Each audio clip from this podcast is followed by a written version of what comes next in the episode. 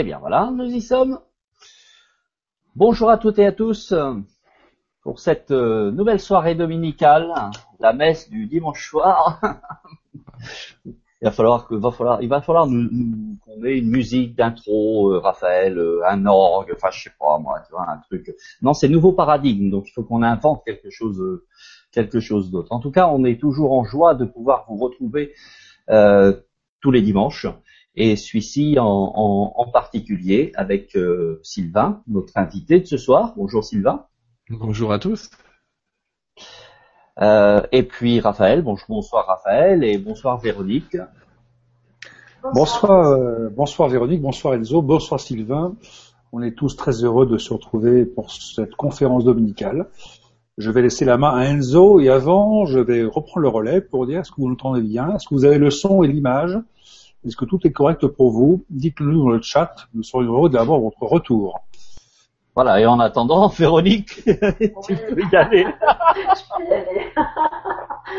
bonsoir Enzo, bonsoir Sylvain et bonsoir Raphaël. Et je suis également très heureuse d'être avec vous. Véronique, très bientôt en conférence, au mois de décembre. Euh, oui. Très bientôt. Yes. Alors, euh, on attend les retours. Et eh, tout est OK, voilà, impeccable, 10 sur 10. C'est de mieux en mieux. On avait du 2 sur 5, du 5 sur 5, maintenant on a du 10 sur 10. Alors ce soir, conscience de soi, mais également euh, estime de soi, Sylvain, parce que les deux vont ensemble. Et, euh, et puis tu as très envie de t'exprimer sur Sur les deux mais t'as raison, c'est quelque part la même chose. On va voir que, en fait, on a l'estime de soi, on l'a quand on a conscience de qui on est vraiment. mais c'est la conscience de soi avec un S majuscule, donc c'est un petit peu euh, différent, peut-être particulier. C'est ce qu'on va euh, sans doute euh, analyser. Allez, c'est parti pour une petite conférence. Alors, Qu'est-ce que je devrais dire? Ce que je vais vous donner, c'est comme d'habitude, j'allais dire une vision euh, peut-être un petit peu euh, entre le psy et spirituel. C'est entre ce que je sais moi et entre ce que les guides m'ont appris, euh, entre ce que mes enseignants divers et variés m'ont appris. Et, et ouais, effectivement, je voudrais parler un peu d'estime de soi parce que je trouve que que la majorité de nos auditeurs ont autour de 40 ans et que c'est toujours un petit peu le moment où on se pose euh, un bon paquet de questions sur cette estime de soi, sur que qu'est-ce que je vais devenir.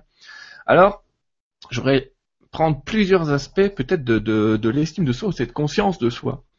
Le premier, c'est de se dire, il y a plusieurs regards là-dedans. Alors, déjà, l'estime de soi, elle a un rapport avec quatre dimensions que je vais appeler la vision de soi, l'amour de soi, l'acceptation de soi et la confiance en soi. C'est les quatre aspects, les quatre pétales qui tournent autour de ce qu'on appelle l'estime de soi. C'est assez classique comme schéma, mais euh, ça vaut le coup de reprendre ces dimensions. Alors la première, je vais l'appeler euh, l'acceptation de soi.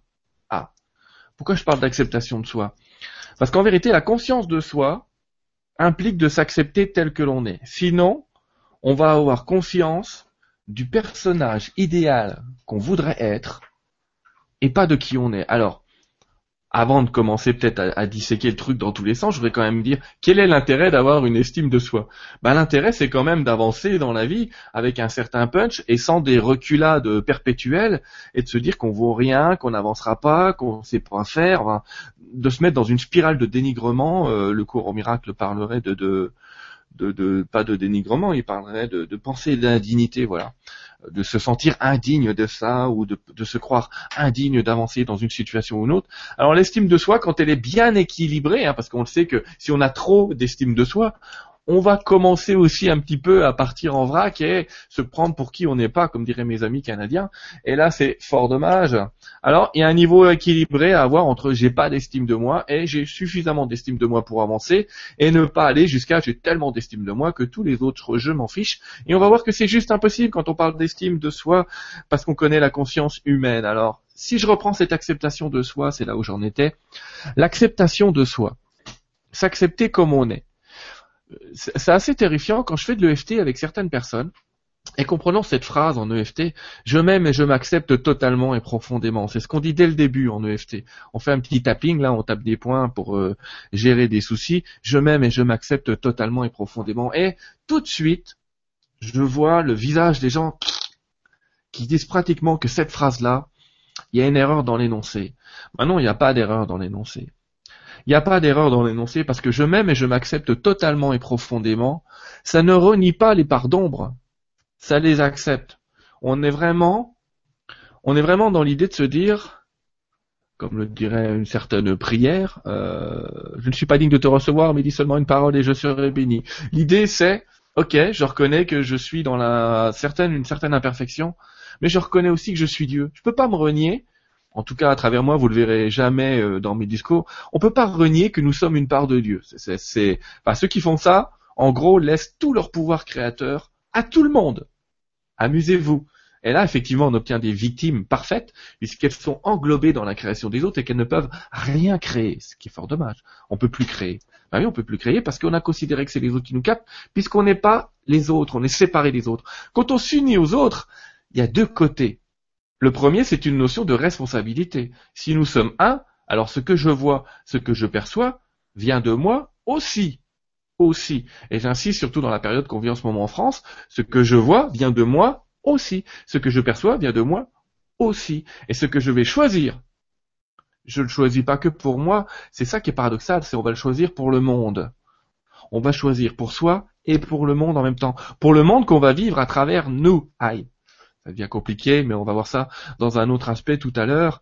Donc, cette acceptation de soi telle qu'on est, elle signifie, bah, ma base de départ pour cette estime de soi, c'est de commencer par là où je suis. Là. Ici, maintenant. Parce que, soyons clairs, si vous faites du ski, que vous chaussez vos skis, et que vous restez en haut de la pente à dire, tant que faut déjà accepter d'avoir mis des skis. Faut accepter l'idée qu'à un moment on va descendre, il va se passer des trucs. Ça va être plus ou moins dangereux selon la couleur qu'on a choisie. Mais quand même, il y a un moment on est sur les skis. Et c'est ce qui se passe un petit peu dans la vie. Vous l'avez tous remarqué, on est sur des skis. Bon, il y en a qui n'ont pas de bâton, ils ont la foi, chousse, grande estime d'eux, ah, pas de problème. C'est cela que j'en trouve en polytrauma à l'hôpital, mais c'est pas grave, en attendant.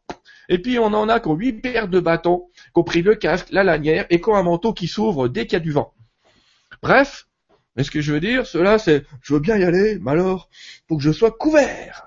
C'est pas une acceptation non plus. On se perd un peu là-dedans. Manque de confiance en soi, on va voir ça tout à l'heure, mais c'est un petit peu l'idée. Donc voilà, nous voilà tout chousse, on est sur des skis, on est sur une pente qui s'appelle la vie, soit on reste en haut avec ses baskets et on attend que l'hiver soit fini. D'accord Et là on se dit, euh, peut-être que je m'en occuperai. Ce qui est assez typique des gens qui manquent d'estime d'eux, parce que généralement c'est ah je m'en occuperai bientôt, euh, ah dès que possible, ah mais ah la semaine prochaine, ah puis faut... non mais attends, euh, non. Vous voyez ce que je veux dire quoi C'est tranquille, procrastination. Euh, voilà. Alors à la rigueur, il y en a qui ont une autre technique, c'est pourquoi faire demain ce qu'un autre peut faire aujourd'hui. Mais euh, celle-là, c'est pareil, c'est pas de l'estime de soi, c'est de l'estime de l'autre. Et euh, c'est un petit peu dommage aussi parce que vous êtes encore en haut sur vos skis et la vie, elle n'attend que vous dans cette estime de soi. Je vous rappelle qu'on est là pour avancer.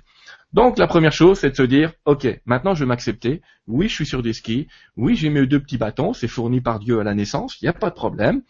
Ça se détache pas comme ça, il va peut-être arriver des accidents, mais si je reste en haut de ma pente comme un couillon, c'est pas la peine que je regarde les gens en bas qui ont l'air d'avoir pris un fun pas possible et de dire ah mais pourquoi moi ça m'arrive pas? Ça vous arrive à vous, vous avez l'air heureux, puis moi je suis tellement malheureux. Bah descends Come on alors, pour descendre, après s'être accepté et se dire ça y est, je suis habillé, je suis dans ma tenue de ski, faut passer par le deuxième point, la confiance en soi. La confiance en soi, qu'est-ce que ça signifie? Ça signifie, on a déjà fait des conférences sur le lâcher prise. D'accord, on va pas y revenir, il y en a eu assez, mais euh, c'est quand même lié au lâcher prise, la confiance en soi à un moment. C'est que cette confiance en soi, elle se dit que normalement, si je suis sur des skis et que je garde mes pieds à peu près droits, théoriquement, je vais tout droit. Pour peu que la neige soit à peu près damée correctement le chemin devant, c'est ce qu'on aime faire tous. C'est pas exactement ce qui se passe, mais il y a des moyens de rebondir sur les bosses il y en a qui font du ski de boss, il y a des spécialistes. Mais vraiment, cette confiance en soi, elle, a, elle entraîne un problème.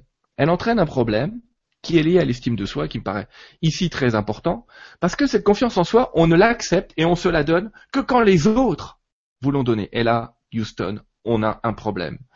Parce qu'effectivement, se dire, J'aurai confiance en moi. Quand les autres auront confiance en moi, c'est les autres qui vont me dire qui je suis, c'est les autres qui vont me dire ce que je dois ressentir. Et si jamais ils me trouvent beau, je vais me trouver beau. Si elle me trouve belle, oh, je la trouver belle, vous voyez ce que je veux dire? Et euh, Voilà, c'est ça cette histoire. C'est que la confiance en soi, on la donne aux autres. C'est le grand gap qui ne marche pas avec l'estime de soi. Parce que s'il y a une seule clé à retenir dans toute la conférence que je vais faire ce soir, c'est de vous dire que l'estime de soi ne dépend que d'une seule personne, vous-même, et jamais, jamais, jamais, jamais, jamais de quelqu'un d'autre. C'est jamais vrai tout ça. C'est jamais, c'est jamais vrai. C'est toujours vous-même qui vous accordez votre propre estime. Parce que si vous l'accordez aux autres, mais ça c'est de la location tant que le mec il reste dans la location, si je puis dire, et que vous, vous, il va vous regarder là dans votre tenue de ski, va dire oh putain, euh, t'as pris la dernière tenue du décathlon là, ouais c'est cool là. Hein. Et vous avez un autre mec à côté qui fait euh, ça va, euh, l'orange comme couleur, ça, ça te perturbe pas Moi ça me pique un peu les yeux quand même quoi. Et ce que je veux dire, à ce moment-là, il y en a un qui va dire ouais c'est super, je suis en tenue orange, c'est sympa, et l'autre ouais c'est vrai j'ai l'air con quand même. Donc l'estime de soi elle est autour de soi, la confiance en soi. Soit on vient vous dire que vous avez une super tenue et ah, vous êtes content de votre tenue de ski, soit on vient vous dire qu'elle est toute pourrie et qu'on ressemble plus à un soleil jauni qu'autre chose, et c'est foutu. Donc, encore une fois, confiance en soi, ça veut dire quoi? Ça veut dire, ok, je me connais, je me connais, ça c'est très important, je me connais. C'est sans doute les premières étapes à faire en psychologie, apprendre à se connaître. Et c'est ce que font tous les psys quand ils font une psychothérapie. Ils vont pas vous changer la vie, ils vont simplement vous montrer comment vous fonctionnez. Donc quand on se connaît, on connaît ses qualités, on connaît ses défauts, on peut même, si on est malin, utiliser ses qualités et ses défauts. D'accord? Si je reprends l'option du ski, de me dire ah, je suis incapable de faire la route droite. Ok, c'est pas grave, on a le droit de skier de travers. C'est pas interdit. C'est un peu moins dangereux, mais on descend quand même. Ouais, c'est ça que je veux dire. Les défauts, en fait, c'est le côté de travers sur notre petite pente de ski. C'est un petit peu ça. Ça va nous faire perdre un petit peu de temps pour arriver en bas. Et encore, ça c'est parce qu'on a le défaut qu'on verra peut-être le mois prochain avec un autre Sylvain, mais Imaginez que le but c'est d'arriver en bas le plus vite possible, dans les meilleures conditions possibles, c'est déjà faux dans l'énoncé. La réalité c'est de prendre du fun sur le parcours. Si vous faites du ski pour arriver le premier en bas, le premier qui me dit le premier en bas a gagné, il y a une erreur. Faut prendre du fun. C'est ça l'idée de la vie, c'est de prendre du fun. C'est pas de prendre de la vitesse. C'est pas d'aller vite. C'est d'aller bien et de se sentir bien. Donc, la confiance en soi, encore une fois, se connaître. Je me fais confiance. Je sais que ça, je sais faire, quoi. Je fais pas aussi vite que les autres, je fais peut-être pas aussi bien, mais je le fais. Donc je m'appuie sur ce socle-là, sur ce que je connais de moi.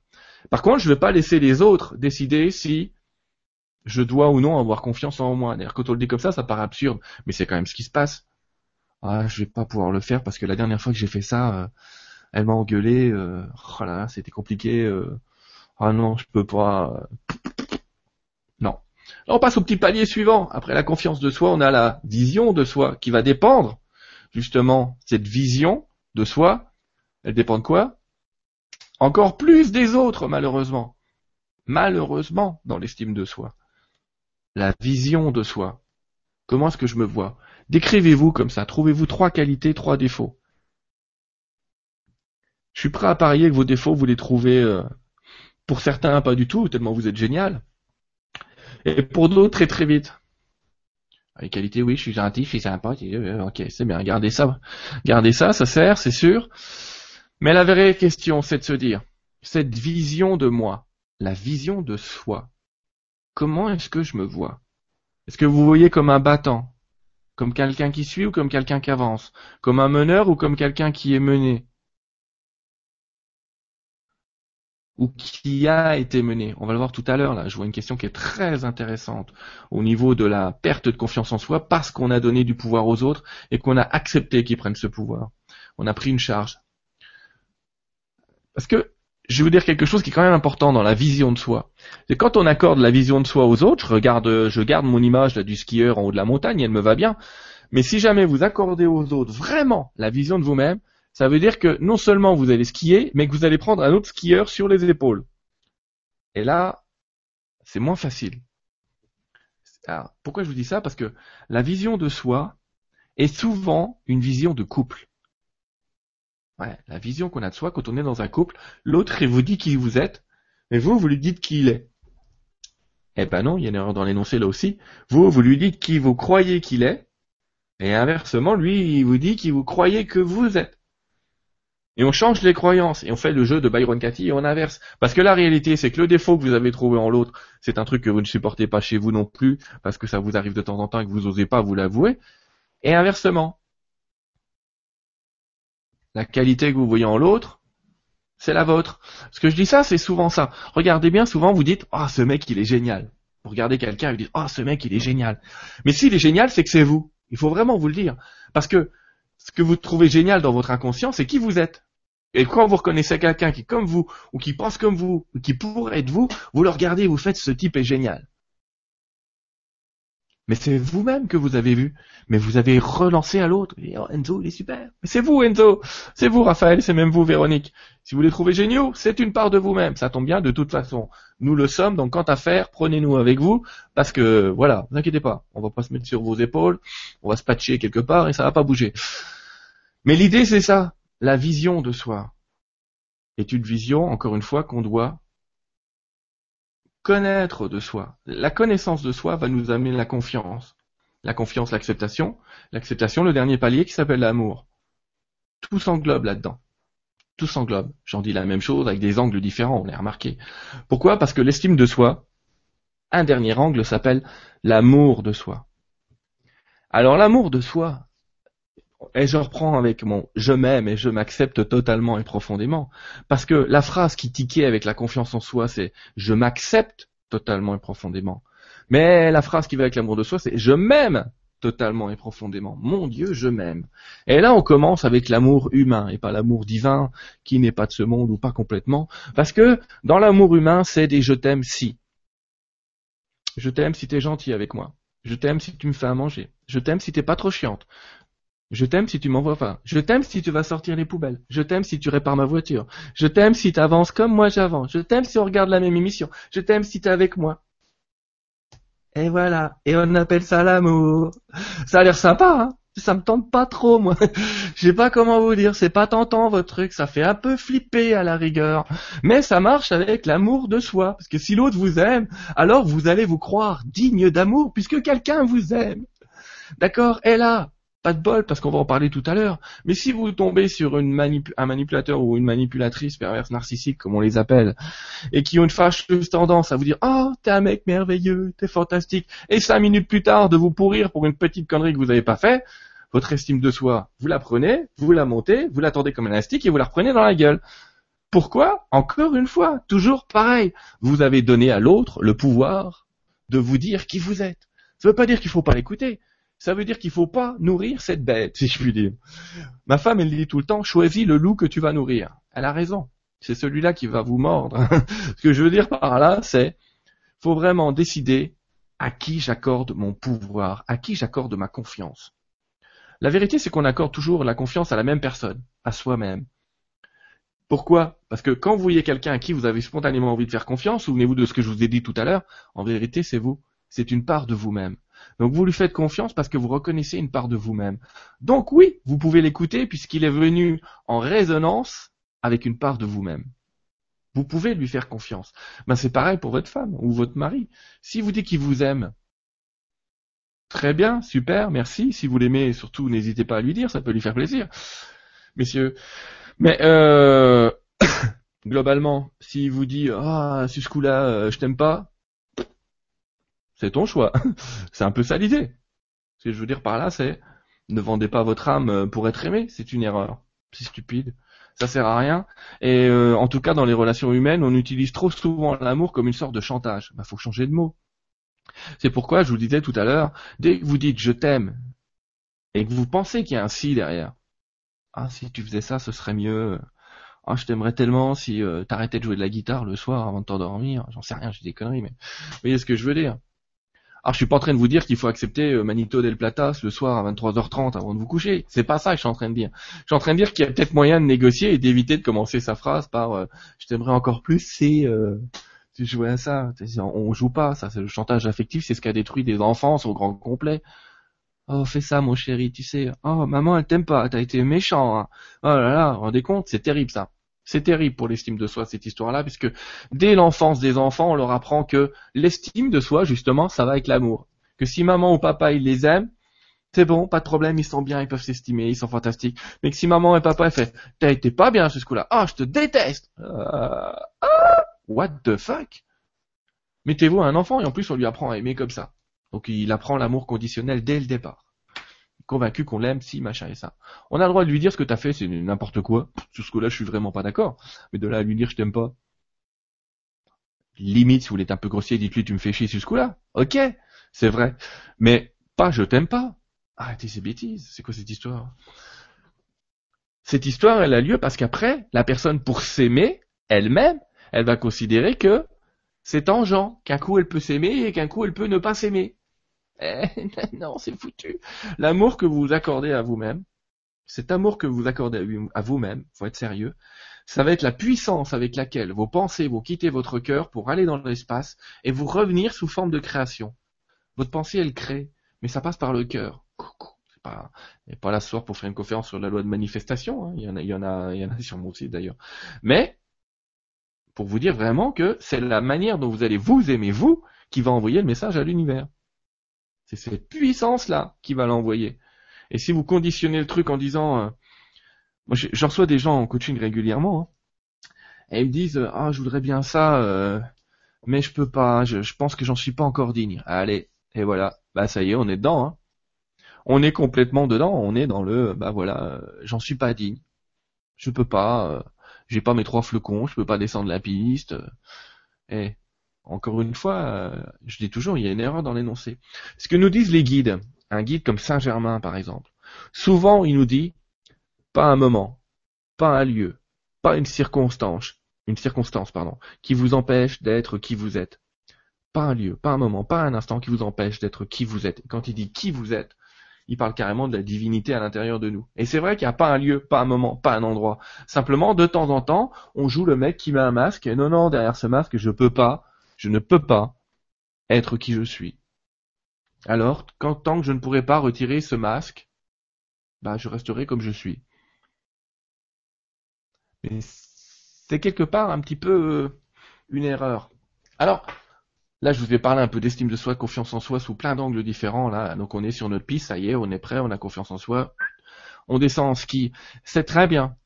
Sauf que il y a des piliers dans cette histoire d'estime de soi. Pour ceux qui connaissent euh, la pyramide de Maslow, qui, est la pyramide des besoins assez euh, euh, dans ce monde, on a des besoins comme ça dans cette pyramide qui sont quand même un petit peu particuliers. Le premier, c'est les besoins physiologiques. J'ai besoin de me nourrir, j'ai besoin de manger, j'ai besoin de dormir. C'est la base hein, quand même. Quand vous n'avez plus rien, il vous faut ça quand même, en moyenne. Sauf si vous êtes respirien et vous, vous mangez de la lumière tous les matins. Le deuxième besoin, c'est un besoin de stabilité de sécurité. Vous avez besoin de protection. Vous avez besoin qu'on vous défende. C'est un besoin important, vous sentir en sécurité parce que ça va impliquer, par exemple, un toit, mais ça va impliquer aussi un moment dans ce besoin de sécurité, de sentir que les autres sont prêts à vous protéger en cas de problème. Donc là, vous allez tout faire pour qu'ils vous aiment. Et là, on commence à perdre un petit peu d'estime de soi. Et si on monte la pyramide au-dessus, vous avez des besoins sociaux, hein, c'est-à-dire d'appartenir à un groupe, de discuter avec des gens. Et juste au-dessus, on a ce besoin d'estime de soi. Donc vous voyez, ça veut dire qu'avant l'estime de soi, avant l'estime de soi, on a besoin de manger, de boire, de nana, et que ça joue avec l'estime de soi, on a besoin de se sentir en sécurité, et on a besoin d'appartenir à un groupe. Et ça, ça passe avant l'estime de soi. Ben, ça explique les gaps que je vous ai donnés tout à l'heure. Ça explique qu'on donne notre pouvoir aux autres parce qu'on s'imagine que sans ce réseau social, sans ce besoin social, je n'existe pas. C'est pas vrai. C'est pas vrai. C'est-à-dire que cette pyramide qu'on nous défend depuis euh, des années euh, en développement personnel, elle définit des aspects, mais ça devrait être les pétales d'une marguerite. Ce que je veux dire par là, c'est pas un truc, euh, c'est pas un socle où on s'appuie l'un sur l'autre. On peut très bien avoir une grande estime de soi et rien à manger. C'est pas incompatible. On peut très bien appartenir à un réseau social et ne pas être en sécurité. Ce que je veux dire par là, c'est que on a quand même été éduqué pour dire, écoute, d'abord tu bois, tu manges. Après, papa et maman te protègent. T'es dans le groupe, t'es dans la famille. Et là, maintenant, ça y est. Là, t'es là. T'as ta place. T'as ton groupe, t'as ta sécurité, t'as ta bouffe, tout va bien. Et là, on parle d'estime de soi. Bah, je vous invite vraiment à vous dire que l'estime de soi, c'est vous qui vous la donnez. Ok, maintenant je sais qui je suis. Euh, et parce que c'est un peu ça l'idée. Comment faire pour avoir cette estime de soi? C'est vraiment vous dire, je sais qui je suis et je démarre de là. Et oui, ça va pas être facile, oui, ça va pas être simple, mais au moins, je refuse maintenant, au-delà de 40 ans, j'entends généralement, avant il y a encore moyen de discuter, hein, je suis pas en train de dire aux ados d'aller engueuler papa maman en leur disant je sais qui je suis, de arrêter avec mes devoirs si j'ai pas envie de les faire. C'est pas ça que je suis en train de dire, hein. faut être super clair s'il y a des jeunes qui nous écoutent. C'est pour ça que je vous parle de 40 ans, parce que c'est un âge assez exceptionnel où là, l'estime de soi, généralement, c'est on a commencé une carrière, on sait pas si c'est la bonne, on a commencé avec une femme, on sait pas si c'est la bonne, euh, on a commencé avec des groupes, on sait pas si c'est les bons, hein, on pose 3000 questions. Mais réfléchissez seulement à cette question pour l'estime de soi. À qui j'accorde du pouvoir? Parce que c'est cette réponse qui va modifier votre vie. À qui j'accorde du pouvoir? Si c'est à vous-même vous allez pouvoir avancer et avancer sur un socle qui est vous, que vous connaissez. Vous pensez que c'est un socle qui est pas solide, mais il est là depuis quand même pas mal d'années quand même, d'accord? Et vous avez peur des autres. Écoutez, je vais vous dire cette phrase d'un grand philosophe, mon frère, grand chasseur devant l'éternel, et qui dit tout le temps, ils vont pas me faire un deuxième trou du cul. Je sais, la pensée philosophique est pas super claire, mais ce que ça veut dire, c'est quand même qu'à un moment, faut arrêter d'avoir peur de tout et de tout le monde partout et tout le temps. Parce qu'on ça, c'est fini, on va pas sortir de la rue, machin et tout, tu rends compte. Il y a des terroristes à tous les carrefours. Mais, on arrête. Générer la peur, ça veut dire accorder du pouvoir à la peur. Si j'accorde du pouvoir à la peur, et si je vous dis de faire attention à qui vous accordez votre pouvoir, c'est parce que, en vérité, c'est eux qui vont créer votre monde. Donc, si vous accordez du pouvoir à la peur, vous laissez la peur créer votre monde. Et vous allez vivre dans un monde de peur, où la peur, pour être contrôlée en sécurité, il y a des gens, bien sûr, vous vous souvenez, le bon vieux berger qui vient sauver les moutons, qui va venir vous dire que, oh, vous inquiétez pas, on va ramonter un truc super, le couvre-feu, mais vous serez chez vous en sécurité. Vous inquiétez pas, au hasard, on rétablit le contrôle aux frontières, mais vous serez en sécurité. Ah, vous inquiétez pas, on peut vous demander vos papiers toutes les cinq minutes, n'importe, mais vous serez en sécurité. Eh, qu'est-ce qui s'est passé là? Il faut recommencer, on a, on a perdu quelque chose ou quoi là? Appelez-moi les syndicats, refaites la révolution. Mais il se passe quoi? C'est pour ça que je dis, à qui accordez-vous votre pouvoir? Si vous l'accordez à la peur, c'est ce qui va se passer. Elle va gagner. Si vous l'accordez à l'amour, vous allez dans la rue, vous allez voir un mec louche et vous lui faites un gros hug. D'accord? Je sais pas comment vous expliquer ça. En gros, tout va bien. Moi, j'adore parce que j'ai connu pendant des années, j'en connais encore quelques-uns, des, des bikers ben, vous voyez, le mec, euh, il est tatoué euh, partout, d'accord? J'ai pas de tatouage. Je vais reprendre une bonne vieille phrase. J'ai pas de tatouage parce que j'ai jamais vu un autocollant sur une Ferrari. Mais l'idée, c'est quand même que ces mecs, ils sont tatoués de partout. Et euh, vous les voyez, vous avez envie de tout, mais vous n'avez pas tellement envie de leur faire un gros câlin. Et je vous jure que ces mecs, quand on les connaît, c'est pratiquement tous des gros nounours, quoi c'est des gros nounours. Franchement, c'est le mec. Euh, je dis pas qu'il a Chantal Goya dans le casque, mais euh, voilà, ils sont super cool. Et vous avez l'autre papy là. Enfin, vous avez les mecs là, costume, cravate, bien et tout. Euh. Ah, vous avez envie de leur parler. Ils vous envoient chier dans la seconde. Ce que je veux dire par là, c'est arrêtez. Parce que tant que vous jugerez les autres sur l'apparence, ne venez pas vous demander pourquoi vous, ça vous arrive la même chose. Pourquoi est-ce qu'il vous arrive la même chose à vous? Comment je juge les autres? Quelle est ma manière d'observer ce qui se passe autour de moi? D'accord? Quelle estime je lui donne à lui? Est-ce que je le valorise tout le temps? Ou est-ce qu'au premier truc je vais pouvoir le flinguer? Parce que la manière dont vous allez juger sera celle dont vous allez être jugé. Le loup que vous allez nourrir, pour reprendre l'expression de notre petite femme, est celui qui va vous mordre à un moment parce que vous l'aurez pas nourri. Donc nourrissez-le un peu, mais lui donnez pas trop à bouffer, l'habituez pas. C'est ça que je suis en train de vous dire. Parce que cette estime de soi, elle signifie que la nourriture, d'abord je vais me la donner, et quand moi je me, je me le serai donné, et c'est pas de l'égoïsme, puisque vous voyez, quand vous êtes plein, hein, vous pouvez donner de l'énergie à tout le monde autour. Là, je vais pouvoir donner, là, je vais pouvoir travailler. C'est-à-dire que l'estime de soi, elle implique un petit peu de recentrage aussi sur soi, mais pas d'égoïsme. C'est pas ce que je suis en train de dire. Ce que je suis en train de dire, c'est ça, je peux le faire, ok, je donne. Ça, je peux pas le faire, non, je donne pas. Ça, je suis ok avec le principe, ok, j'y vais. Ça, je suis pas ok avec le principe, non, j'y vais pas. Mais je vais pas tergiverser je vais pas passer euh, 3000 ans ou je, je vais pas ne pas dire. Ce que je veux dire par là, c'est que il y a un problème. Si vous voulez garder votre estime de soi, ça va impliquer de révéler au monde votre pensée. Ouais, je pense que là, ce coup-là, ça m'avait l'air bien, puis ça, ça m'a pas l'air bien. Ça, ça marche, ça, ça marche pas. Pas dans le jugement de total, mais dans l'idée de dire j'ai dit ce que j'avais à dire. Parce que tant que vous le gardez à l'intérieur, vous créez comme ça une masse de pensées, une masse de non-dits, et vous vous apercevez que les gens qui sont autour de vous, et vous, en coaching, ça va me revenir en disant, je comprends pas, tout le monde est hypocrite, personne me dit jamais ce qu'il pense. Moi, je dis tout le temps ce que je pense. Ah ouais, qu'est-ce que tu penses Eh ben, tu, tu lui as dit Bah non. Bah alors, je veux dire? Reprenez bien cette histoire, dans l'estime de soi, dans la conscience de soi. Accepter cette conscience de soi, c'est la conscience que vous avez des autres, c'est ce que vous donnez aux autres. Tout ce que vous donnez aux autres, c'est ce que vous recevez. Donc quand je dis, le principe est, je me concentre et je rayonne. Je me concentre et je rayonne. Et il y a des phases où il faut savoir se concentrer dans sa petite bulle. Pour les hommes, ça s'appelle la grotte. D'accord? C'est un vieux principe. On se met dans sa grotte, on va faire l'ours. C'est le mec qui rentre du boulot. Faut pas lui parler dans les cinq minutes où il rentre. Faut pas. On sait pas faire. Nous. Une femme sait faire 40 choses en même temps. Pas un mec. Nous, quand on rentre, on est encore au travail. Oui, je sais. Je suis pas en train de dire que vous travaillez pas, mesdames. Je suis en train de dire que vous, quand vous rentrez, vous pouvez switcher d'un truc à l'autre. C'est un truc fantastique. Vous voyez ce que je veux dire? Je vous rappelle quand même qu'un mec, quand il voit un bac dans un escalier, la première chose qu'il pense, c'est pourquoi elle m'a foutu le bac dans l'escalier? C'est pas compris qu'il fallait le prendre et monter et faire deux choses en même temps. Le mec, il, voit l'obstacle. Hein. Ça marche pas pareil. Donc voilà, il y a ce principe de la grotte qui est une sorte de principe d'enfermement, parce que le monsieur, quand il sera rentré, qui, qui sera passé au-dessus du bac à linge là, et qui sera dans sa maison, euh, au bout de trois minutes, il va faire ah ouais, c'est vrai j'aurais pu le prendre euh, son bac à linge. Il va peut-être redescendre le chercher. Il va peut-être redescendre. Mais là, c'est une histoire de compréhension cette histoire-là. Donc, euh, et c'est une histoire d'acceptation. Et on fonctionne pas pareil. Et pas parler. Mais évidemment, hommes et femmes ne fonctionnent pas de la même manière.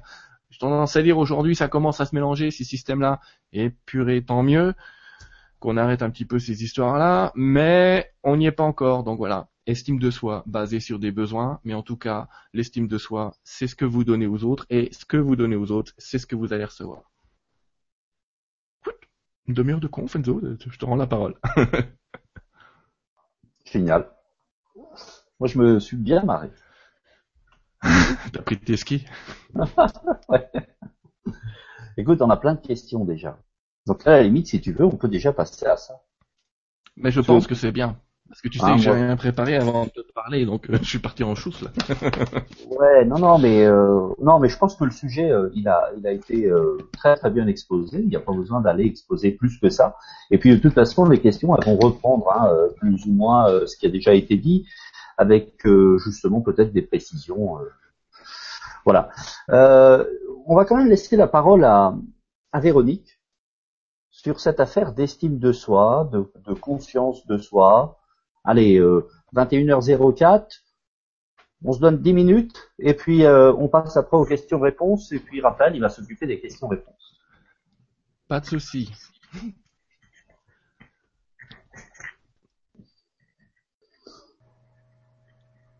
Euh, c'est là où il faut mettre en pratique l'estime de soi, la confiance en soi. Enzo, merci.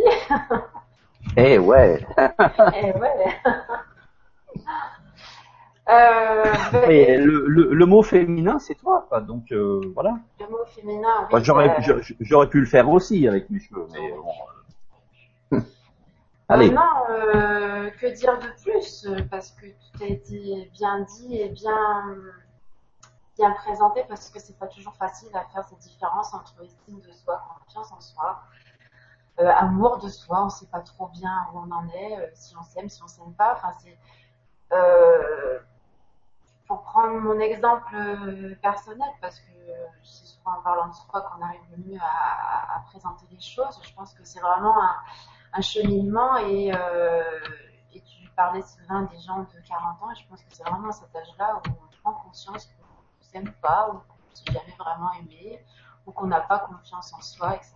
Je pense que euh, on avance un peu avec des œillères, enfin euh, des, caches devant les yeux, et puis euh, on regarde pas. Et puis à un moment, on fait un constat et on se dit, bah mince, euh, pourquoi je réussis pas à faire ça? Pourquoi les autres y arrivent et pourquoi j'ai encore des blocages et pourquoi si, pourquoi là. Et là, on commence à aller chercher et à se dire, bah ouais, c'est peut-être parce que je je procrastine, ouais, je me dis bon bah ça euh, je le ferai une autre fois parce que euh, ça me dérange en fait. Si je le fais pas, c'est parce que je vais devoir euh, me dépasser, dépasser mes peurs, dépasser mes croyances, dépasser le fait que euh, je suis pas à ma place, je sais pas moi dans ce dans ce travail ou avec telle personne ou bien souvent c'est ça. Enfin, je sais que pour ma part, je me suis souvent trouvée dans des situations où je me suis dit ah ouais, non, mais c'est trop beau. C'est trop beau pour être vrai ou euh, euh, parce que euh, parce qu'on ne pense pas mériter telle ou telle chose, parce qu'on ne s'accorde pas assez de euh, d'amour, de, de, pouvoir. Euh, il y a beaucoup de situations euh, dans lesquelles on ne s'aventure pas parce qu'on pense qu'on n'est pas capable de, le faire.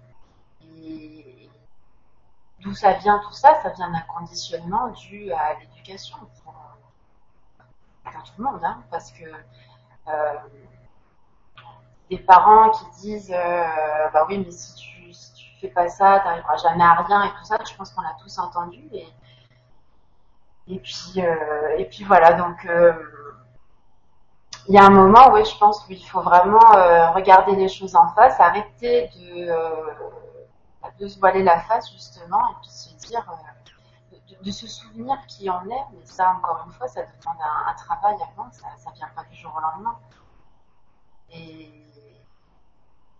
voilà. Et je pense que comme tu disais au début de la conférence, on peut vraiment avoir confiance en soi, s'aimer et s'estimer quand on sait qui on est. Euh, avant, on n'a que l'image que nous renvoient les autres parce que c'est ce à quoi on attache de l'importance.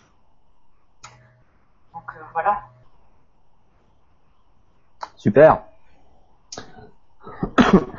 Donc effectivement, l'image que nous renvoient les autres eh ben alors, quelle image on a, nous, dans nos questions On va voir ça. En, en, attendant, Véronique, merci pour ton passage. Et je, je te donnerai cette phrase qu'on cite souvent et qu'on oublie, euh, mais qui est vraie. Et on récolte toujours ce que l'on sème. À garder celle-là. ça peut aider pour la suite. Et on récolte aussi que lorsque l'on sème. Bah oui. oui, c'est mieux. Ok, Raphaël, tu y es là, effectivement. Je vais dire ma petite phrase également. Je pense qu'il faut aussi se perdre pour se retrouver. En parlant de perdre, c'est passer à l'action, c'est tomber, c'est se faire mal parfois. Parce que quand on se fait mal et qu'on tombe, c'est qu'on a déjà essayé quelque chose. Le fait de vouloir tout savoir, de vouloir tout comprendre, de tout maîtriser, empêche d'être innocent dans la vie et de passer à l'action. Comme on sait que ça peut être dangereux, on passe pas à l'action. Alors que justement, un enfant, quand il apprend à marcher, ben, il tombe. Et c'est parce qu'il tombe des centaines de fois qu'il se relève et qu'il finit par trouver son équilibre. J'aurais comme exemple effectivement de, clients que j'ai eu en consultation euh, sur le fait de cette timidité à se présenter aux autres. Je leur ai installé un gyrophare sur la tête, un gyrophare orange, et habillé en couleur fluo, et on est sorti dehors dans la rue dans Paris. Qu'est-ce qui s'est passé? Pour eux, dans leur croyance, c'était le fait qu'effectivement, ils seraient vus, que tout le monde se moquerait d'eux, eh bien, les gens, non, les gens ont souri. Les gens trouvent ça plutôt original et drôle. Et ils se sont trouvés beaux dans leur costume multicolore, avec le gyrophare sur la tête. Donc, même si la situation paraît ridicule, en fait, c'est votre croyance à vous. Ce n'est pas la croyance des autres. Donc, l'action, même si elle est toute petite, est un moyen déjà impactant d'avoir un autre regard sur soi. Et comme on a un autre regard sur soi, on dégage forcément d'autres vibrations qui se reportent effectivement sur les gens que vous avez rencontrés tout au long de votre parcours. Voilà pour cette petite anecdote. Euh, on va passer aux questions, donc je vais aller les chercher. On a eu beaucoup de questions, Sylvain, dès le départ, des, questions euh, très, impactantes. Donc je vais prendre la première qui est arrivée. Alors, une question de Dominique. Comment récupérer son estime de soi quand on a vécu avec une personne qui nous a détruite Ouais, j'ai vu cette question. C'est là que je me dis qu'on est dans certains cas de manipulation. Et euh, j'ai évoqué ça tout à l'heure avec cette histoire de je t'aime récit, cette caractéristique assez particulière du je t'aime récit. Euh, alors, on a récupéré l'estime de soi quand on a été détruit. Déjà, je voudrais, tu peux me redonner son prénom? Ah, pardon, il a coupé le micro, Raphaël. Voilà, Dominique. Dominique, pardon, excuse-moi. bon, Dominique, euh, en réalité, déjà, pour récupérer cette estime de soi, faut que tu comprennes que elle n'est pas perdue. C'est toi-même qui l'as mis dans une petite boîte. C'est vraiment, c'est vraiment important. C'est de se dire que on repart pas de zéro. On repart jamais de zéro. Parce qu'on peut pas avoir vécu tout ce qu'on a vécu jusque-là et repartir de zéro. Ça n'existe pas. On se dit pas, je vais reprendre la pente, j'ai déjà commencé par voir si les enfants m'aiment bien, puis les adultes, puis mon groupe, puis ma société. Non. Alors, récupérer l'estime de soi, ça demande parfois, alors, de lâcher prise, on a déjà parlé, mais ça demande aussi de l'aide. Il y a un truc sur lequel il faut être conscient de ça. C'est l'estime de soi. Oui, c'est quelque chose qui ne viendra que de toi. Je suis d'accord. Mais ça n'empêche que tu peux avoir besoin, pendant un certain temps, de coaching, justement, comme Raphaël, comme Edo, comme d'autres, comme peut-être que Véronique offre aussi, j'en fais aussi, pour t'aider à récupérer cette estime de soi et à comprendre qu'en fait, elle a toujours été là, à savoir qui tu es. Parce que tu peux l'avoir encore plus forte qu'auparavant. Quand tu l'as perdue à cause de quelqu'un, il était évident quand même que cette personne, elle t'a montré ce que tu ne voulais plus quelque part. Donc ça va pas se reproduire. Euh, tu peux te baser là-dessus. Tu es devenue une experte. Excuse-moi, je mets des rayons, hein, je mets des guillemets, euh, pardon. Euh, tu es devenue une experte en connard. Je sais pas comment t'expliquer. Tu vas pas te faire avoir une deuxième fois. C'est-à-dire à un moment, c'est plutôt une qualité dans certains cas. Et je, te dis ça parce que je connais même des gens qui, ont vécu en couple 25 ans et pour s'apercevoir que le mec était un manipulateur de première et qui jusque-là il a profité d'elle, mais alors au bout du bout du bout du bout. Mais aujourd'hui, elle savait pas trop comment se remettre. Et aujourd'hui, bah, elle écrit des bouquins sur ça et ça marche très très bien. Elle va expliquer partout euh, ce qui se passe. Non, ce que je veux dire, c'est que refabriquer l'estime de soi, J'aime pas le terme parce que la vérité c'est que ça veut dire que tu envoies à l'univers que tu l'as perdu. Or, tu n'as rien perdu. C'est dans une petite boîte bien rangée et c'est toi. Et c'est de l'amour et c'est tendre. Et si tu dis ça, c'est que tu peux au moins reconnaître, regarde, cette fragilité que tu as qui fait qu'aujourd'hui tu as l'impression que tu ne récupéreras jamais cette estime de soi, cette estime de toi. En vérité, c'est ta force.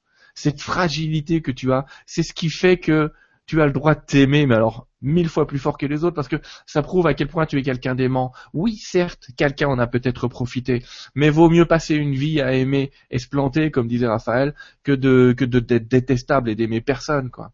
Euh, l'amour, c'est un pari. Des fois, ça marche, des fois, ça marche pas. Mais c'est pas grave. Tant que tu as donné, l'univers te le rendra. Donc, l'estime de soi, elle revient avec le temps. Ça, je te rassure tout de suite. Elle revient généralement dans ce dans des ruptures un peu compliquées au bout de 4-5 ans. C'est énorme. Mais là, ce qui peut se passer, c'est, c'est une période de deuil. Hein.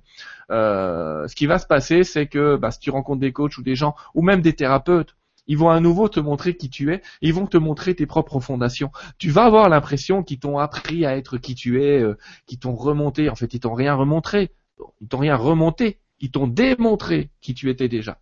Voilà, c'est comme ça que tu vas la récupérer, avec un peu d'aide dans certains cas, mais temporairement. Merci Sylvain, j'ai une très belle réponse et la, question qui suit va directement euh, être alignée sur celle que tu viens de nous donner. C'est une question de Monica qui nous dit Sylvain, est-ce que l'ancrage et le fait d'être aligné permet une meilleure conscience de soi ou à l'inverse, est-ce que la conscience de soi permet un meilleur ancrage et un meilleur alignement? Une question de Monica. Monica, oui. J'ai le prénom ce coup-ci, c'est bon. Alors, Monica, euh, les deux, mon capitaine. En fait, il n'y a pas de bonne réponse là, non, parce que ça dépend ce qu'on appelle être aligné. Je trouve ça assez terrible quand on dit, moi tu sais que mon, grand principe c'est ce qu'on appelle le divin en soi, de communiquer avec sa divinité, de communiquer avec ses guides, etc. Et j'ai des gens qui me disent, ah je me sens aligné, ah je me sens pas aligné, mais je dis putain, si t'étais pas aligné, tu serais pas là, tu serais même pas vivante, tu es aligné tout le temps. Il n'y a pas un moment où tu n'es pas aligné. C'est pas possible de ne pas être aligné à sa conscience. C'est impossible de ne pas être aligné à sa conscience. Par contre, il est possible de ne pas percevoir, j'allais dire, cet alignement. Et je suis pas en train de te parler d'un alignement à l'alignement. Mais à un moment, tu vois, c'est comme si tu avais un tuyau de flotte qui te tombait dessus et que tu avais fermé la vanne. Ah, il faut l'ouvrir. Alors effectivement, là, c'est intéressant de se dire que l'ancrage permet d'ouvrir cette vanne. Pourquoi? Quand tu as les pieds bien sur terre, déjà, quand tu te poses bien dans le monde matériel et que tu pars pas trop dans ta tête, parce que nous sommes des êtres équilibrés, c'est pour ça que je dis qu'il n'y a pas de bonne réponse du haut vers le bas et du bas vers le haut. Les deux doivent être équilibrés. Je dois être autant sur Terre que dans les étoiles. Tant que je m'imagine que je suis que sur Terre, je donne du pouvoir à des autres créateurs et je ne considère pas que je peux recevoir une aide extérieure. Donc, je perds un petit peu de ma capacité créatrice. Par contre, si je suis tout le temps en haut euh, à parler avec les guides qui vont te dire que c'est merveilleux, que tu vas obtenir ce que tu veux, le poulet ne te va pas te tomber dans les pattes parce que tu vas penser 300 fois poulet, poulet, poulet. C'est toujours pareil. Il y a un moment il faut savoir mélanger les deux systèmes entre ce qui est de l'ordre du mental et ce qui est de l'ordre du terrestre. Il y a les deux à mélanger. C'est je sais pas faire, aidez-moi les gars, je vais vous montrer ce que je veux, on va avancer ensemble. Et là, on va parler d'ancrage. Parce que l'ancrage, c'est quoi?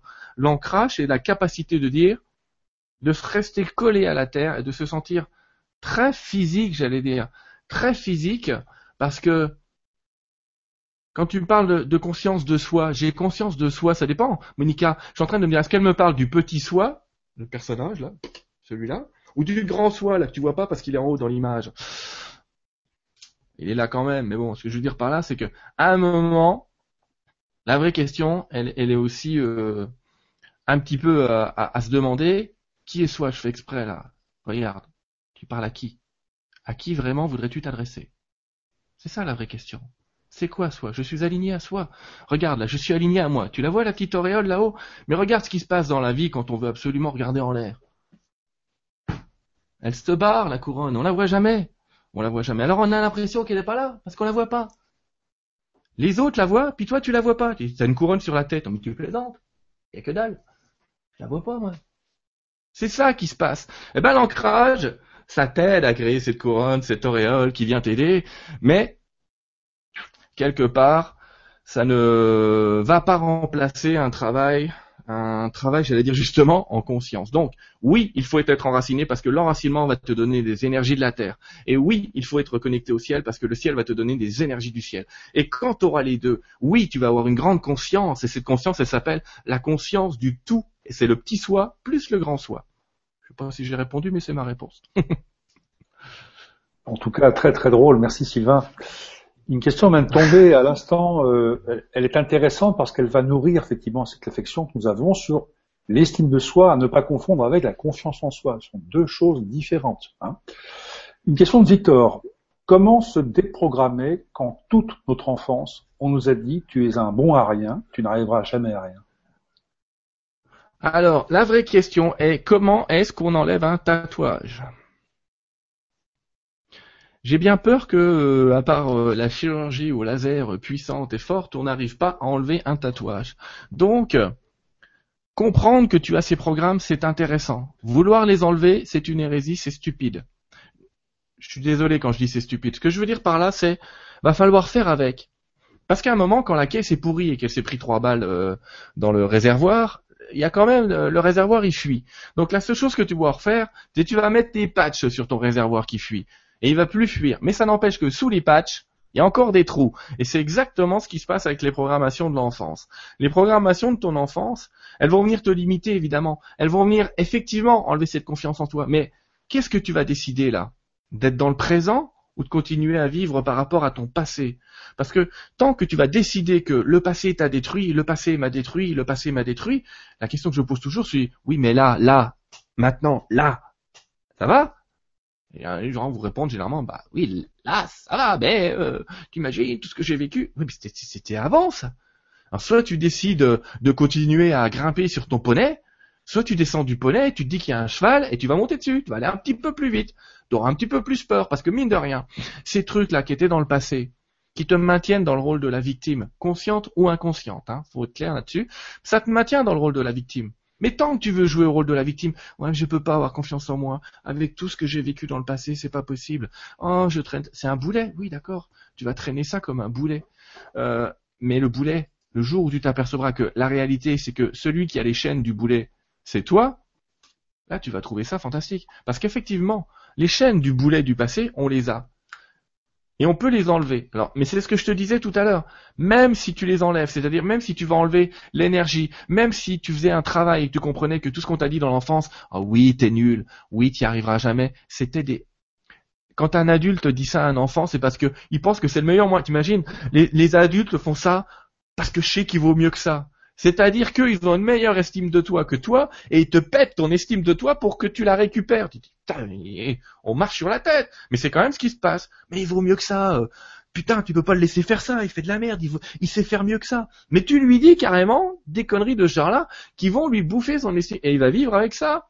Il va vivre avec ses programmes. Alors que la réalité, si les parents étaient un peu plus aimants, j'allais dire, dans, dans cette histoire-là, clairement, ils diraient, écoute mon chéri, moi je pense vraiment que tu vaux mieux que ça.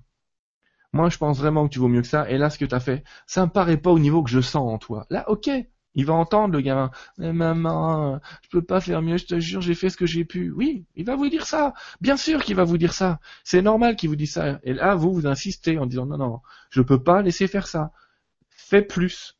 Ok, mais là c'est complètement différent de dire t'es nul, tu peux, t'es nul. Oui, le t'es nul devrait être interdit dans les programmes. Alors aujourd'hui, comment enlever ça? Eh ben en pardonnant à tes parents, ils savaient pas ce qu'ils ont fait en faisant ça. C'est peut-être pas volontaire de leur part. Et c'est intéressant souvent, est-ce que je fais de temps en temps coaching, si tes parents sont encore vivants, et je le souhaite, de tout cœur, c'est d'aller leur parler et leur dire, bah, quand vous m'avez dit ça, ça m'a fait mal. Quand vous m'avez dit ça, ça m'a fait mal. Quand vous m'avez dit ça, ça a fait mal. Parce que souvent, quand les gens ont cette discussion avec leurs parents, bah, t'as les parents qui disent carrément, non, mais nous, on est fiers de toi. On est fiers de ce que tu es aujourd'hui. Tu vois, on t'a boosté quand tu étais petit, mais c'était pour que tu sois là. On savait que tu valais ça. Et là, putain, tu dis, putain, mais moi, papa, maman, je me suis basé sur ça pendant des années. J'ai cru que je valais rien. Et puis à chaque fois j'ai commencé un truc et que ça s'est, ça s'est ramé au lieu de me dire, allez, remonte sur le cheval, te laisse pas faire, on m'avait dit, tu vois, t'es nul, je te l'avais dit.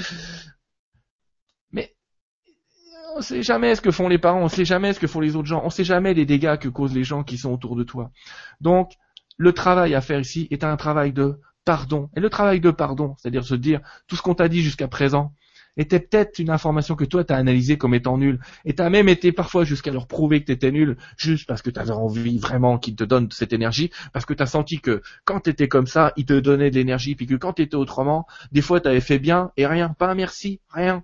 Ah oui, les parents, et tu leur dis ça, généralement, t'en as la moitié qui te prend, bah oui, euh, il a fait ses euh, c'est normal, je vais quand même pas applaudir, quoi. Euh, hein, c'est la France, ça. C'est la France. D'accord? Voilà. Quand, c'est bien, tu sers à rien, et quand c'est pas bien, t'es un gros nul.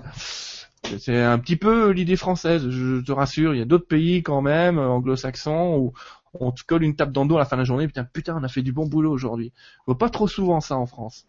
Mais voilà, l'idée, elle est là. L'idée, elle est vraiment dans un travail de pardon dans le passé, de pardon à tous ceux qui t'ont dit ça, mais pardon pas pour eux, pour toi aussi, de la manière dont tu l'as interprété. Et en faisant ça, tu vas même pas t'en apercevoir, mais tu vas, euh, tu vas mettre un patch, un patch autour de ça, et tu vas pouvoir à nouveau remplir ton réservoir d'estime de soi, qui va pas couler parce que les trois petites balles se seront passées, et toi, tu vas te retirer du drame. Parce que c'est ça. On joue toujours un masque super dramatique dans ces histoires-là. Mais en fait, il n'y a pas de drame. La véritable histoire, c'est que c'est une histoire drôle. C'est ça qui se passe. On s'en fout de ce qui se passe. C'est trop drôle de se dire, hé, regarde, il est encore accroché là. Ah. Tu te décroches de ce truc-là. Tu vas vivre, tu lâches le drame et tu t'aperçois que tu as donné vie au drame de ton passé pour t'appuyer et te donner une excuse pour plus avancer. Mais c'est fini parce que maintenant, le seul responsable aujourd'hui, c'est toi. Et tout ce qu'ont fait tes parents avant, peut-être qu'ils ont merdé, peut-être qu'ils n'ont pas été très doués, mais à aucun moment ils ne t'ont pas aimé. En vérité, ils t'ont vraiment aimé. Ils n'ont pas su quoi faire avec toi. Ils ont peut-être mal bossé, ils ont peut-être mal parlé, peut-être. Mais en tout cas, ils t'aimaient. Et ça, ça, ça peut te construire aujourd'hui si tu vas rechercher ça. Même si tes parents sont décédés, tu peux faire des prières avant de t'endormir, tu vas t'apercevoir que l'énergie de tes parents va te revenir. Et sous cette forme d'amour immense, et sous cette forme de on t'aime, et on t'a toujours aimé. Et même à ceux qui vous ont fait du mal, vous vous apercevrez que quelque part une part de vous aime et vous a toujours aimé. Bravo Sylvain. Euh... Je, je, voudrais juste intervenir sur, cette, sur cet aspect parce que j'ai aussi vécu euh, un truc similaire. Euh, et je comprends à quel point c'est impactant.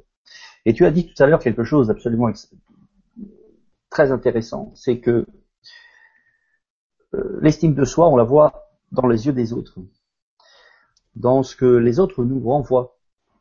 En réalité, Victor, euh, quand tes parents te disaient ça, ils te disaient ça par rapport à ce que toi tu leur renvoyais à eux-mêmes. C'est-à-dire qu'ils voyaient en toi une image, d'abord qu'ils ne le désiraient pas pour toi, et puis qui leur faisait peur parce que, tu sais, quand on a un enfant et qu'on aime son enfant, on a envie qu'il soit euh, le meilleur, qu'il réussisse sa vie, qu'il soit heureux, euh, voire, euh, voire quelquefois on fait même des projections à se dire, tiens, il va devenir médecin, il va être ci, il va être ça, et ça peut être pesant pour nous. Trop d'amour, trop d'amour euh, qui va venir euh, envahir ta vie. Donc effectivement, ça passe par le pardon, et puis par la compréhension du pourquoi aussi il te disait ça. Tu vois? Et par le fait de te pardonner toi, parce que finalement tu t'es peut-être conduit d'une certaine manière qui les ont amenés à te parler de cette manière. Et je crois que ça c'est encore le plus difficile, tu vois, Le plus difficile, c'est pas qu'il t'ait dit ce genre de choses, c'est que tu penses que finalement ils avaient raison. Et pourquoi ils avaient raison? Parce que tu reconnais que finalement tu t'es conduit d'une certaine manière qui justifiait qu'ils te disent ça. Tu vois, il y a tout ce travail là à faire.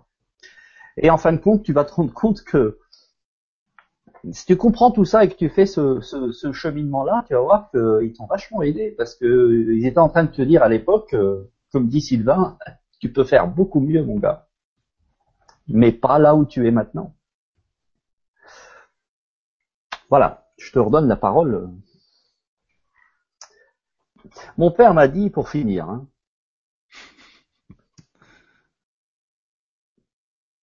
un jour mon père m'a dit, j'ai pensé que tu allais y arriver. Mais maintenant, je suis convaincu que tu n'arriveras jamais à rien. Et dans le mois qui a suivi, je lui ai démontré le contraire. Merci, papa. Mais sur le coup, euh, c'était pas cool.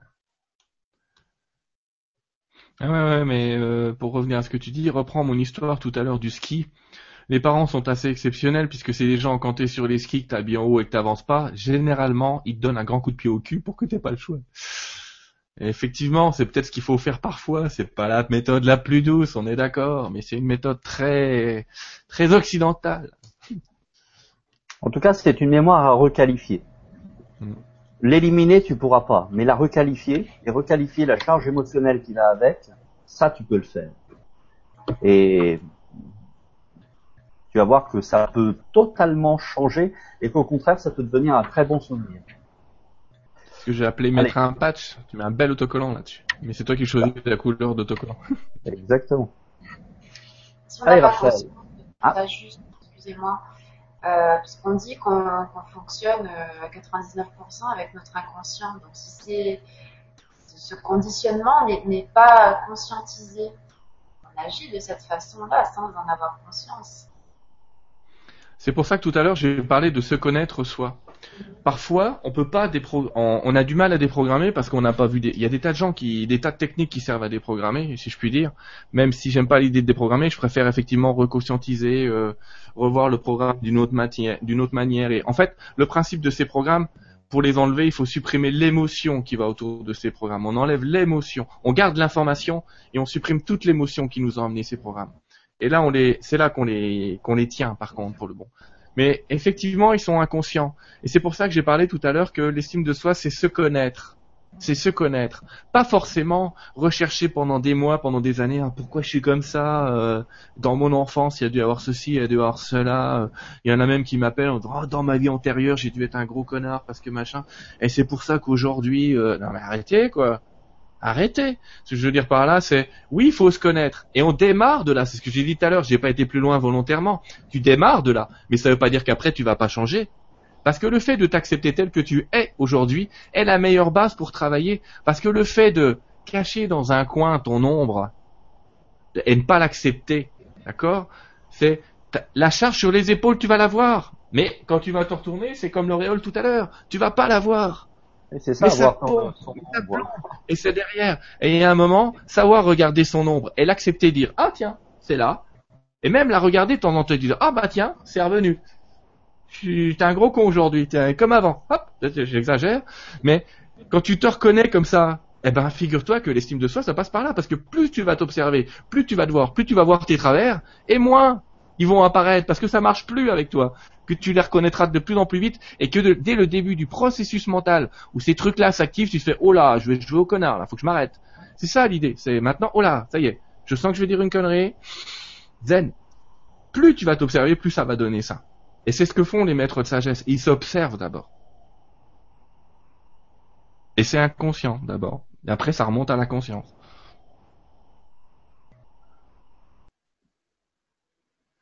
Je reprends les questions alors. Vas-y, vas-y, parce que là, je, je m'emballerai bien encore un peu, mais... Euh, mais... ah, Enzo, quand on l'aime, on compte pas, alors vas-y, lâche-toi.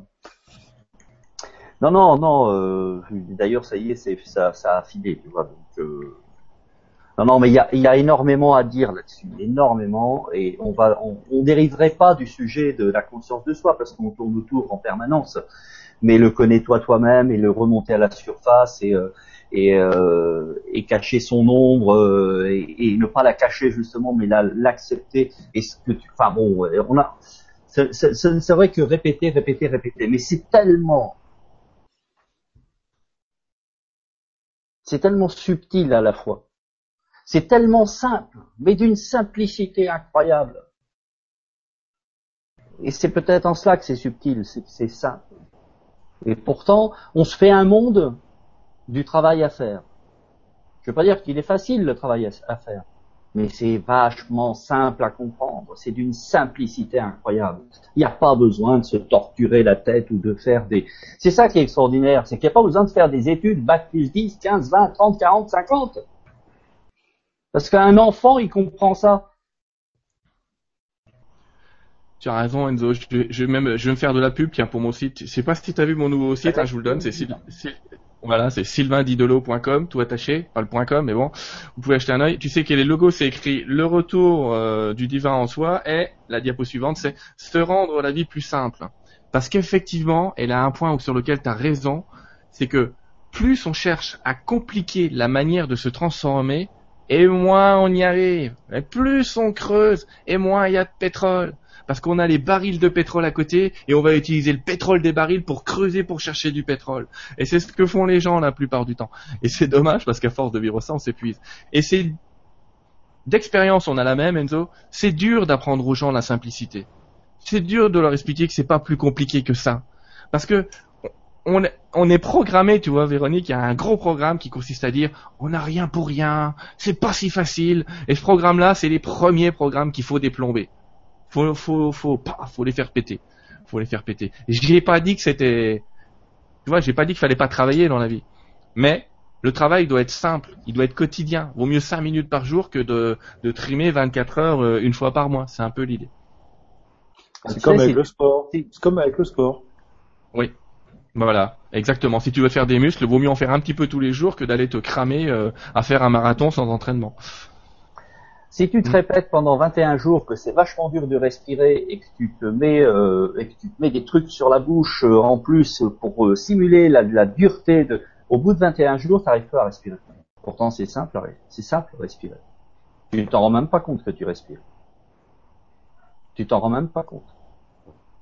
Fais cet exercice pendant 21 jours, tu vas voir. Euh, ensuite, après, moi que tu parles. hein. Non, non, non, non, non, non, non. Ah. Ah, tu as une petite crise euh, hop. Ah, c'est bien, continuons.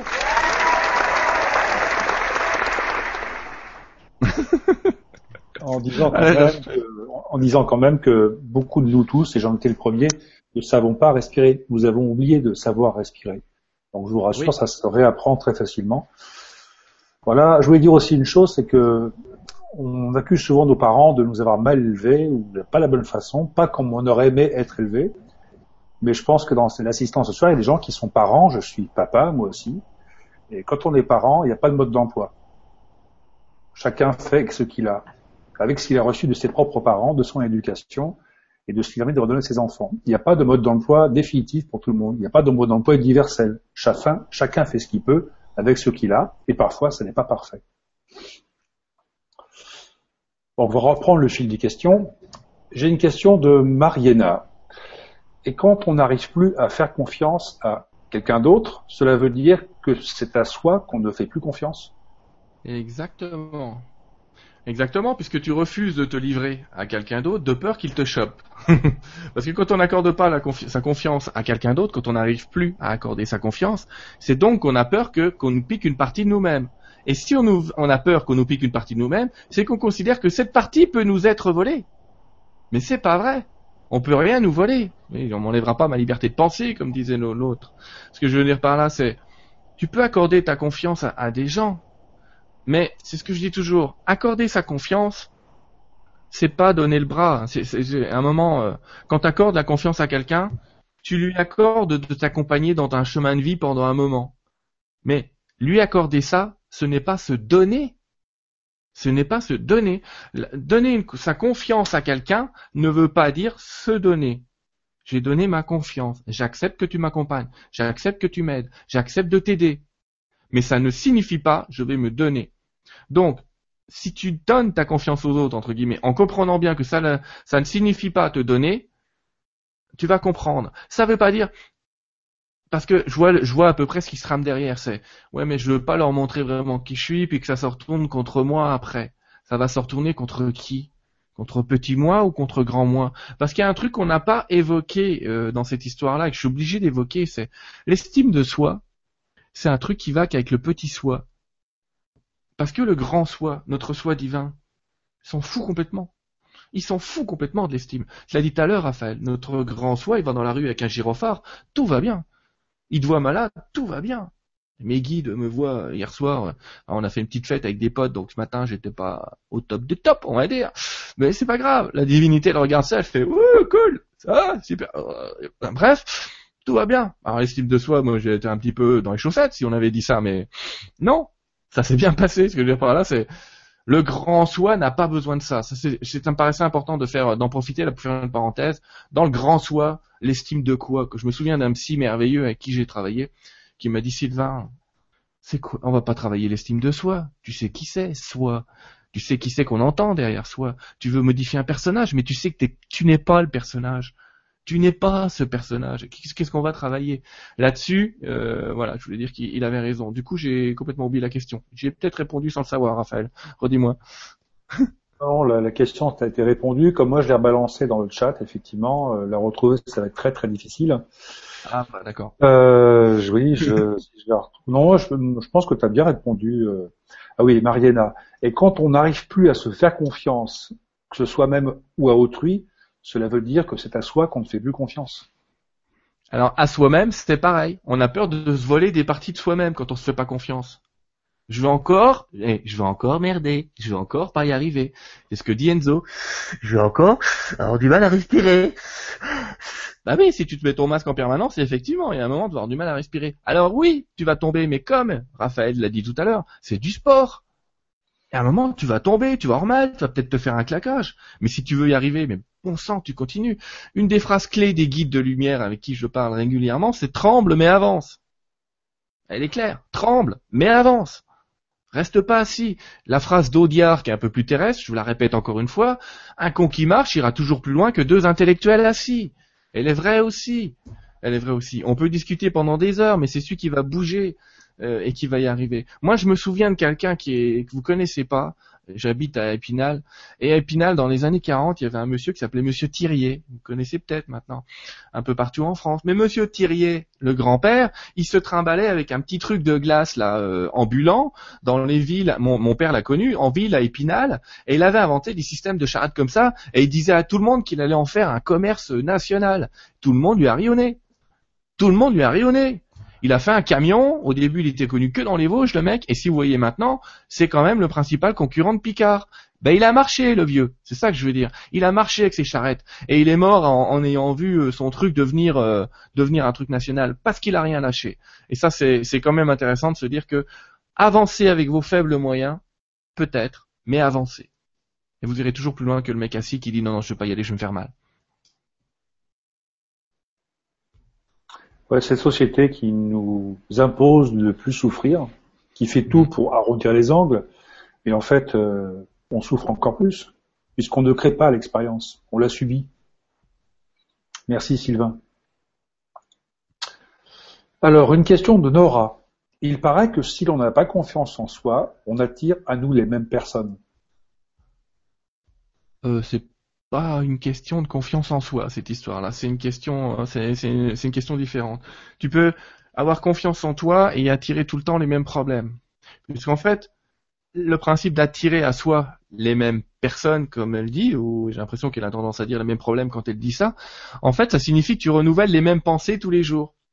Genre, euh, tu largues un mec parce qu'il est jaloux, tu prends le suivant, et tu le trouves génial, alors il est pas jaloux, la nanana, et au bout d'un mois, deux mois, trois mois, le mec il commence à te faire le coup du, du ouais mais t'es gentil mais quand même, euh, oui, bien jaloux. Et tu dis mais bon sang, je pensais que je m'étais changé. Mais toi t'as pas changé. Ce qu'il a, en fait lui il n'était pas jaloux, ton, ton, le futur mec là, il n'était pas jaloux, mais il est devenu parce que il a senti à quel point c'était important pour toi inconsciemment.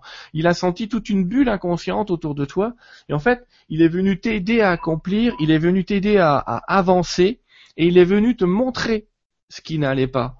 Et c'est pour ça que tu attires tout le temps les mêmes expériences. Et c'est génial, chère créatrice, parce que c'est pas eux qui viennent à toi et toi qui es maudit, c'est toi qui t'offres sur un plateau la leçon qui te permettra de passer le pas suivant. C'est vraiment ça qu'il faut comprendre. Nous, Dieu, que nous sommes, nous nous offrons toujours sur un plateau, tous les jours et à chaque instant, ce qu'il nous faut pour faire le petit pas de plus. C'est pour ça que c'est génial quand on me dit, qu'est-ce que je peux faire pour progresser? Vis ta vie, mais vis-la de manière consciente. À chaque fois qu'il t'arrive un truc, dis-toi qu'est-ce qui m'arrive vraiment? Qu'est-ce que je suis en train de me dire à moi-même? Quand quelqu'un te regarde et te dit quelque chose qui ne te plaît pas, dis-toi toujours qu'est-ce que je suis en train de me dire à moi-même? Ça va complètement retourner, euh, retourner la situation, et, c'est ça qui va se passer. Euh, parce que si tu ne te poses pas ces questions-là, oui, bah évidemment, tu vas te représenter et les mêmes choses devant toi, puisque ta pensée créatrice n'aura pas changé. Oh, je voudrais un homme qui soit sympa. Ah oui, tu vas en trouver un sympa, puis après tu vas aller dans l'excès, puis tu vas revenir au début. Parce qu'en vérité, la nature humaine, je dirais que 70% des personnages que nous sommes sur cette terre, en tout cas dans un même pays, y a la même base coincée à l'intérieur. Il y aura 30% euh, dont, la partie physique, entre parenthèses, qui va évoluer. Mais tu vois, on a tous été élevés à peu près, éduqués à peu près de la même manière, élevés à peu près de la même manière. Donc tu vas retomber un petit peu toujours sur les mêmes travers. Et tu ne les verras par contre que si tu leur accordes de l'importance, encore une fois. Parce que si tu vois ces choses se reproduire devant toi, c'est que tu les nourris et que tu leur accordes une importance. Donc, que quelque part tu as voulu les voir. Donc l'idée c'est pas une question de confiance en soi parce que je connais des femmes euh, que j'ai coachées qui ont une énorme confiance en elles, énorme, mais euh, limite trop, et qui reproduisent pourtant tout le temps les mêmes schémas parce que son schéma de pensée lui il n'a pas changé. Son schéma de pensée est ça ne peut pas m'arriver à moi, moi, grande princesse. Ben oui, ça lui arrive à elle et ça lui arrive tout le temps parce qu'elle n'a pas changé sa manière de penser. Et sa manière de penser c'était euh, euh, enfin, elle est, immensément riche, on va dire. Et sa manière de penser, c'est euh, voilà, la richesse achète tout, et à chaque fois, elle se fait avoir. Eh ben non. Donc là, la seule nuance aujourd'hui qu'on est en train de travailler chez elle, c'est exprime tes émotions, parce que du coup, les émotions qu'elle n'exprimait pas, bah, c'est les autres qui venaient lui exprimer. Parce que vous savez, il y a certains mondes où on n'exprime pas ses émotions, monsieur on ne parle pas, monsieur. On les garde pour soi parce que nous sommes bien éduqués, voyez-vous. on en prend plein la gueule quand on est dans ce monde-là. Il faut être très très clair. Donc n'enviez pas trop euh, les gens qui soi-disant ont tout. La réalité, c'est que leur émotionnel leur joue souvent des tours pendables et qui se répètent. C'est pas c'est pas le cas de notre auditeur, hein, j'en suis certain. Mais ce que je veux dire en tout cas, c'est lui montrer à quel point ça n'est pas une question d'estime de soi, c'est une question de répétition de formes pensées et de vieux programmes qu'il faudrait savoir détecter effectivement. Merci Sylvain. Je revisite de mon côté euh, cette croyance. C'est vrai? Oui, euh, au départ limitantes et qui deviennent ensuite aidantes. Mais là, c'est dans les coachings qu'on apprend ça, effectivement. Donc, une, euh, je vais reprendre une question qui vient d'arriver. Euh, une question de... Alors, je cherche. Tu peux boire un verre d'eau si tu veux pendant ce temps-là.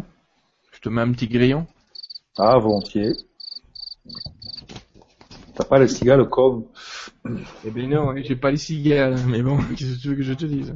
Bon, tu veux que je t'en trouve une? Je vais te trouver une, question de une question de Pascal. Donc c'est une question débile. De Pascal. De Pascal. De Pascal, oui. Voilà. Une question débile, c'est ça que tu me dis? Non, non, non, c'est c'est non, c'est Pascal, c'est Pascal qui débile.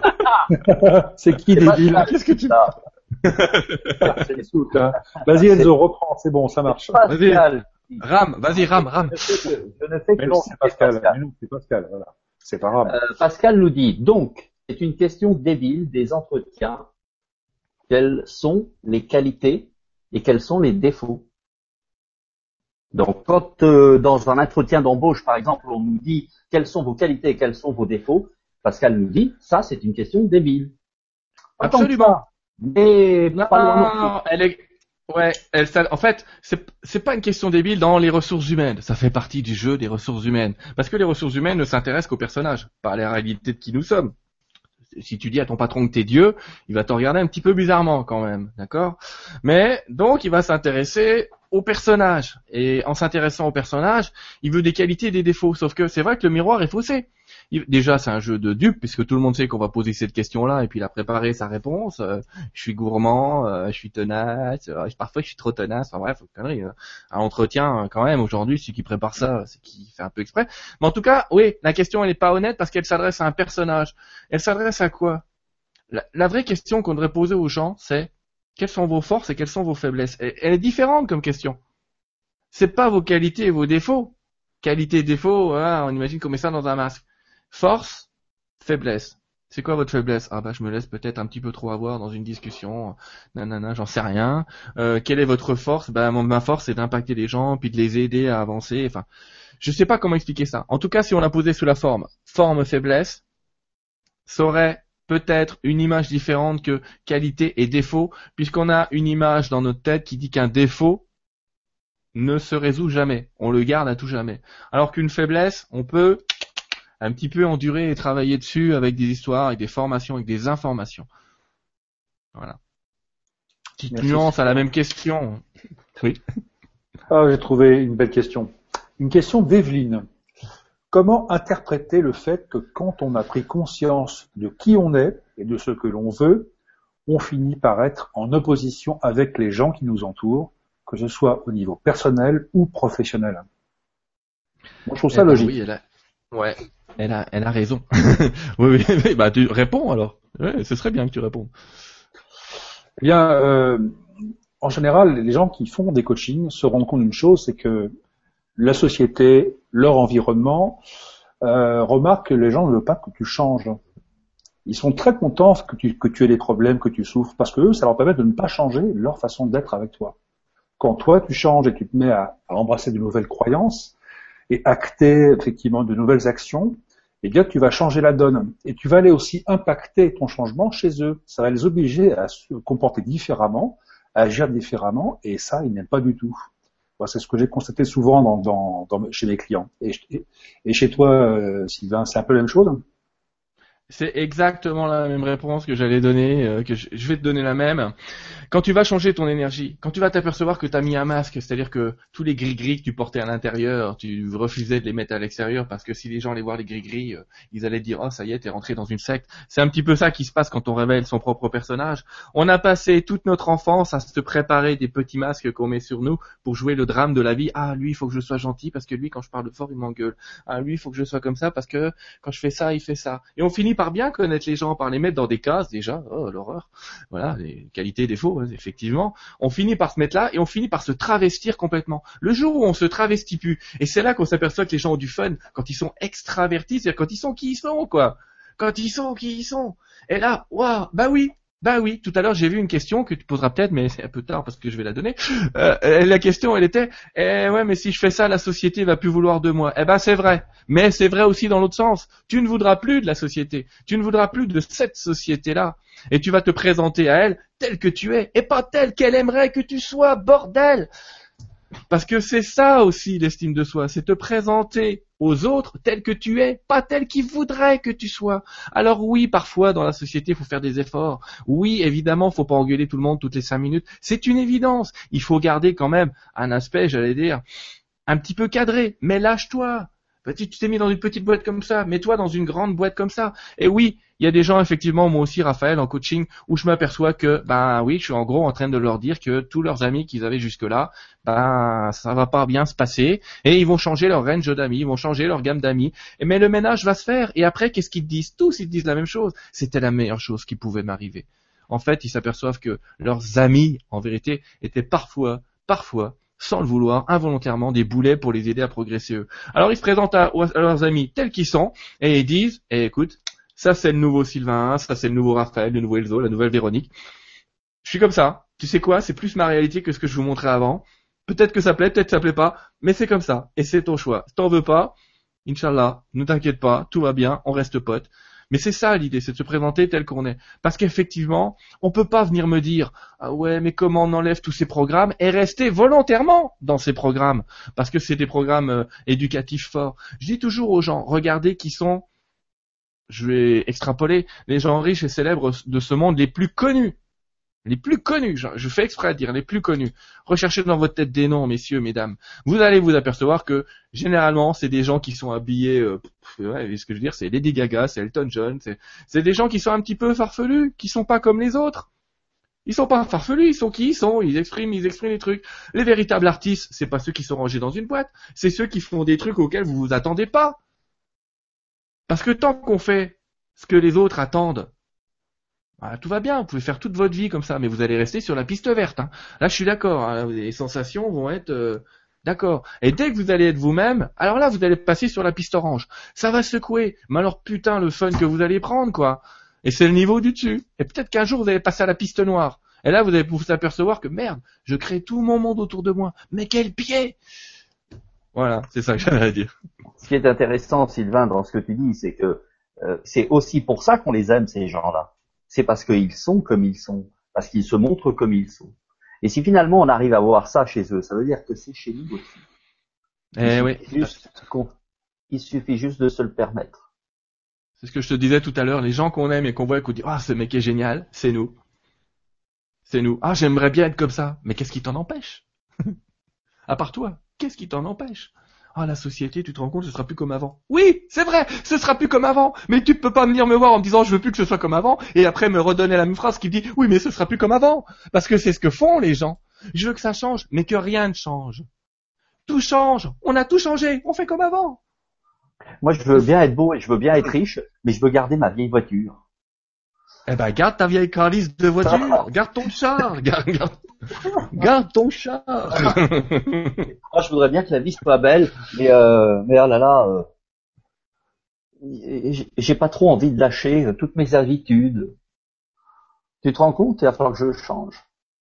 Il y a des choses que j'ai pas envie de changer. Ouais, mais ça, par contre, voilà, moi je l'explique toujours en disant, il y a moyen de prendre des pentes. Si tu veux pas y aller de front, ce que je comprends, il y a toujours des techniques qui permettent de progresser euh, en parallèle et puis de s'adapter. Puis tiens, un jour tu vas mettre un collier que t'aimes bien, puis demain tu vas changer tes habits, puis tu vas changer un petit peu tes trucs autour. On change petit à petit. L'idée du changement spontané du jour au lendemain, c'est pareil. Oubliez ça. Quand on dit ça aux gens, ils ont l'impression que demain matin ils vont sortir en clown dans la rue. C'est pas ça le sujet. Le sujet, c'est de leur dire petit à petit, tu vas te redécouvrir tu vas te tester toi et tu vas voir ce que t'aimes et que t'aimes pas. Et peut-être même qu'il y a des trucs que tu dis ah je voudrais être comme ça. Et quand tu vas être comme ça tu vas t'apercevoir que non ça te convient pas. Mais t'auras jamais essayé. Là t'essayes, tu goûtes, tu prends, ça va prendre un an, ça va prendre deux ans, ça peut peut-être même prendre sept ans. Mais qu'est-ce qu'on en a affiche L'idée c'est de se dire mon idée c'est je suis sur la piste verte, je vais aller sur la piste orange. Bah, L'exemple que je donne souvent, effectivement, c'est que vous avez déjà regardé une montagne et une route qui va graver la montagne, elle va pas graver la route comme ça, tout droit, elle va faire le tour progressivement pour arriver en spirale au sommet. C'est beaucoup plus long de faire le tour que d'aller directement. Mais pourquoi c'est fait comme ça? Et c'est tout le temps comme ça sur la Terre entière. C'est qu'il y a une raison physique. En, fait, euh, en fait, les sauts quantiques, ils sont permis euh, quand tu atteins un certain niveau de conscience. Parce que sinon, ils te sont pas permis. Enfin, permis, c'est peut-être pas le terme exact mais euh, les choses sont relativement bien faites en réalité. On a l'impression qu'on n'avance pas et que des fois ça rame et ça rame et ça rame et c'est parce que tu as besoin de passer par ces, par ces moments lents, tranquilles, de manière à t'habituer tout doucement. Si effectivement, tu, on reprend l'exemple du ski, on te prend, alors je connais rien au ski, mais je crois que les pistes noires, c'est ce qu'il y a de pire. Si on te prend, tu ne sais pas skier, puis on te fout sur une piste noire, bah t'es mort. Hein. C'est oui, foutu. Il va se passer des, des trucs, oui, ça c'est clair. Ah mais le problème, c'est que les gens, les gens qu'on coach s'imaginent toujours qu'ils vont changer du jour au lendemain. Non, c'est pas possible. Les guides, enfin c'est possible, mais voilà, ça demande vraiment, vraiment, comme tu l'as dit, euh, autre chose. Les guides disent toujours, vous évoluerez à la vitesse de votre acceptation. Et c'est ça l'idée. Plus les gens vont accepter vite, et plus ils vont aller, ils vont évoluer. Mais dans tous les cas, ils vont évoluer effectivement. Et Raphaël a raison. Si tu grimpais la montagne comme ça, mais t'aurais même plus envie de regarder le paysage en haut, mon pauvre ami qui trouverait même plus aucun intérêt, c'est qu'est-ce que je me suis fait chier dans cette galère Et c'est ça cette idée. en tout cas, c'est ce que je disais tout à l'heure. N'oubliez pas que la vérité de toute cette montagne, c'est d'avoir du fun sur le chemin. Pas forcément d'arriver d'ailleurs, mais d'avoir du fun sur la route. Oui, parce que le bonheur est sur le chemin, pas dans la destination. Ça aussi, c'est de la conscience de soi quelque part. Ah oui. de, prendre, de prendre conscience que ça va doucement, tranquillement, et que c'est très bien. Et je vous assure qu'arrivé à un moment, vous allez faire des sauts. Poum, d'un coup, ça va, poum, tout va basculer. Mais il aurait fallu peut-être quelques années avant. Ouais, et ça va. On a la chance que ça va de plus en plus vite. Et il y a cette vieille phrase qu'on donne en spiritualité, mais qui est toujours vraie et qui dit quand l'élève est prêt, le maître arrive. Et j'ai tendance aussi à la transformer en disant quand le mai, euh, quand le guide est prêt, l'univers arrive. C'est-à-dire que quand vraiment vous, vous avez fait tous les pas, voilà, l'univers arrive et vous avez un faisceau que vous appelez vous des coïncidences bien sûr, qui vous tombe dessus et qui vous dit putain machin, j'avais un problème là, paf, on me trouve la solution. J'avais un problème là, paf, on trouve la solution. Et puis tu sais quoi, tant que je la cherchais moi la solution, je l'ai pas trouvée. Mais quand j'ai décidé d'y aller plus lentement, elle est venue toute seule. Il y a quelqu'un qui est sur la route, qui est prêt à me rejoindre là, sur la route autour que nous décrivait euh, Raphaël. Et moi, je continue à grimper comme ça et à me dire putain, personne vient m'aider. et la bagnole qui venait me chercher, elle est derrière moi. Et c'est ça l'idée, c'est dommage quoi. Euh, Je pense que d'un des grands principes de la spiritualité, c'est aussi savoir et apprendre à ralentir, à prendre son temps. Oui, les grands maîtres d'arts martiaux le savent, les vrais grands maîtres d'arts martiaux le savent. C'est des gens qui ont répété le même geste pendant des années euh, pour vraiment, vraiment avancer. Et c'est un petit peu l'idée aussi de se dire, mais pourquoi ces mecs se font chier avec un, un coup? Parce que quand eux ils le font, ça marche. Mais voilà, non, mais là c'est peut-être pas le bon exemple parce que si je dis ça, il y a des gens qui vont s'imaginer qu'il faut 300 ans et 4- 90 vies, bien qu'on vive toutes nos vies en même temps. Mais bon, ça c'est un autre sujet. Ouais, enfin, la bonne nouvelle aujourd'hui, c'est que les 90 vies ou les 900 vies ou les 9 millions de vies, euh, on n'a plus besoin de les vivre, on les a déjà vécues. On est à une Eh époque ouais. assez particulière, donc euh, bon. Ouais, ouais, on est- La fin des temps, ça s'appelle. ouais, ouais, non, mais c'est une époque géniale. On vit une époque formidable où, par contre, pour euh, faire plaisir à tout le monde, j'allais dire, euh, un tas de maîtres dans le monde entier en ce moment, quand ils donnent leur enseignement, je lis ces enseignements, j'apprends ces enseignements aussi parfois, euh, disent tous la même chose. Ils disent c'est incroyable. En une conférence que j'ai fait passer, il y a dix ans, il m'aurait fallu dix ans pour vous l'apprendre. Et aujourd'hui, ça va très très vite parce que les consciences, on a le open mind dont parlent les Américains. On a vraiment cette, euh, je connais un autre Américain qui vous parlerait de aware. Euh, on a vraiment cette ouverture d'esprit qui aujourd'hui fait que l'information là, subtile, énergétique, la sensation, on l'a. Alors qu'avant, il fallait la chercher pendant des années. Et ça, c'est cool de vivre dans un monde comme ça où on est vibratoirement très proche de, de qui nous sommes vraiment. L'Américain dont tu parles, c'est un Américain d'origine belge. hein. Oui. Oui, oui, oui. Van Damme, il est belge, ouais.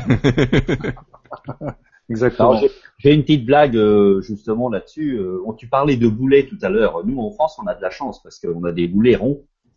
Et en Belgique, ils ont des boulets carrés. Alors, imagine quand tu te traînes des boulets carrés. Bon, ouais, c'est pas terrible, mais bon, euh, je fais ce que je peux. attends, attends, attends, attends, attends. Merci. Ah, c'est fait, c'est bon. Excellent. Excellent. Allez, question suivante. Allez, question d'Isabelle. Alors, elle s'appelle Isabelle, mais on, la, on prononce Isabelle là. Comment avancer et garder sa confiance en soi lorsqu'on est en transition dans tous les domaines de sa vie? C'est-à-dire être en pleine conscience, mais ne pas savoir où l'on peut aller. Merci, réponse. Merci pour ta réponse, Sylvain.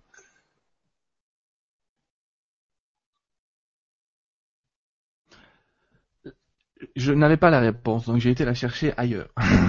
c'est pour ça que m'a vu ne pas répondre. Et quand j'ai pas la réponse, je vais chercher ça chez mes guides. Et là, j'ai mon bon vieux guide qui me dit, la réponse, elle est dans une seule phrase. I am what I am. Et la réponse, est, ouais, je suis ce que je suis, je suis qui je suis aussi, ça serait valable dans les deux sens. Et l'idée, c'est vraiment de se dire, voilà, t'es en pleine transformation. Et ben, c'est génial.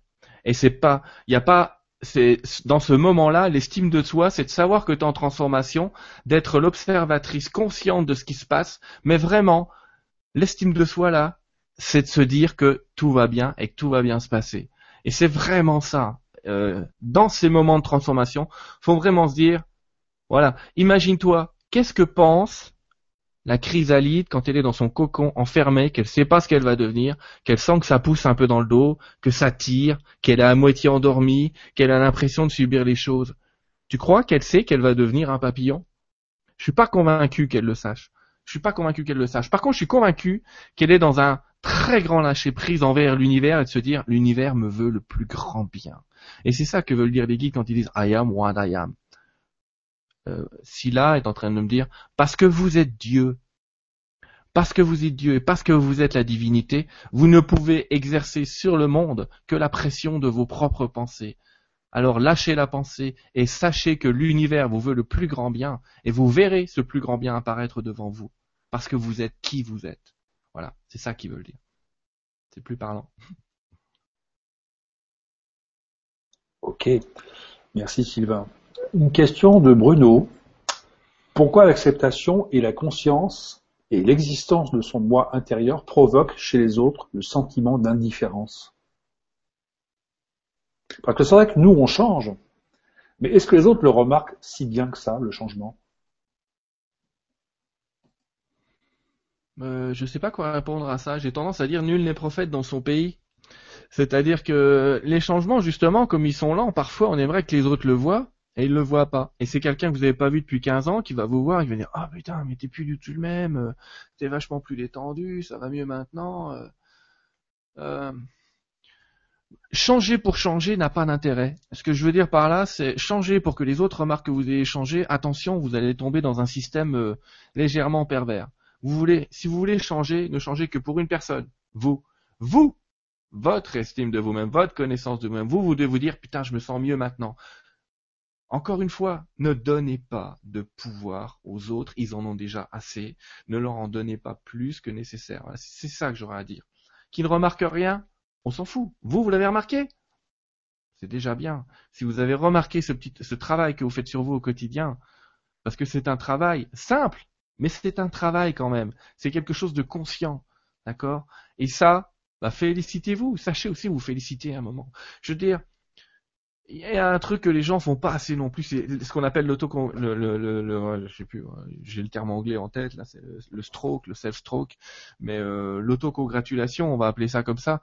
Et l'idée c'est de se dire, mais quand vous êtes aperçu que vous avez fait un truc et que vous êtes content de vous-même, eh, rentre chez toi, bois une bière, mec.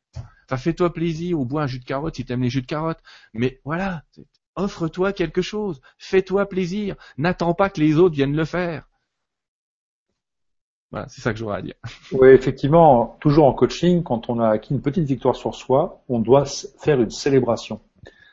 C'est pas inviter 40 personnes, c'est pas faire une fête dans une discothèque, c'est soit avec soi, même devant un miroir en disant super mec, tu y es arrivé, première étape franchie. Pareil, un petit exercice qui est très très bien effectivement à faire pour vous tous qui nous écoutez ce soir, parce que moi je l'ai fait pour moi-même, je pense qu'Enzo l'a fait, Sylvain l'a fait. Souvent, on a une mauvaise conscience de soi parce qu'on se connaît pas bien, on veut pas se connaître.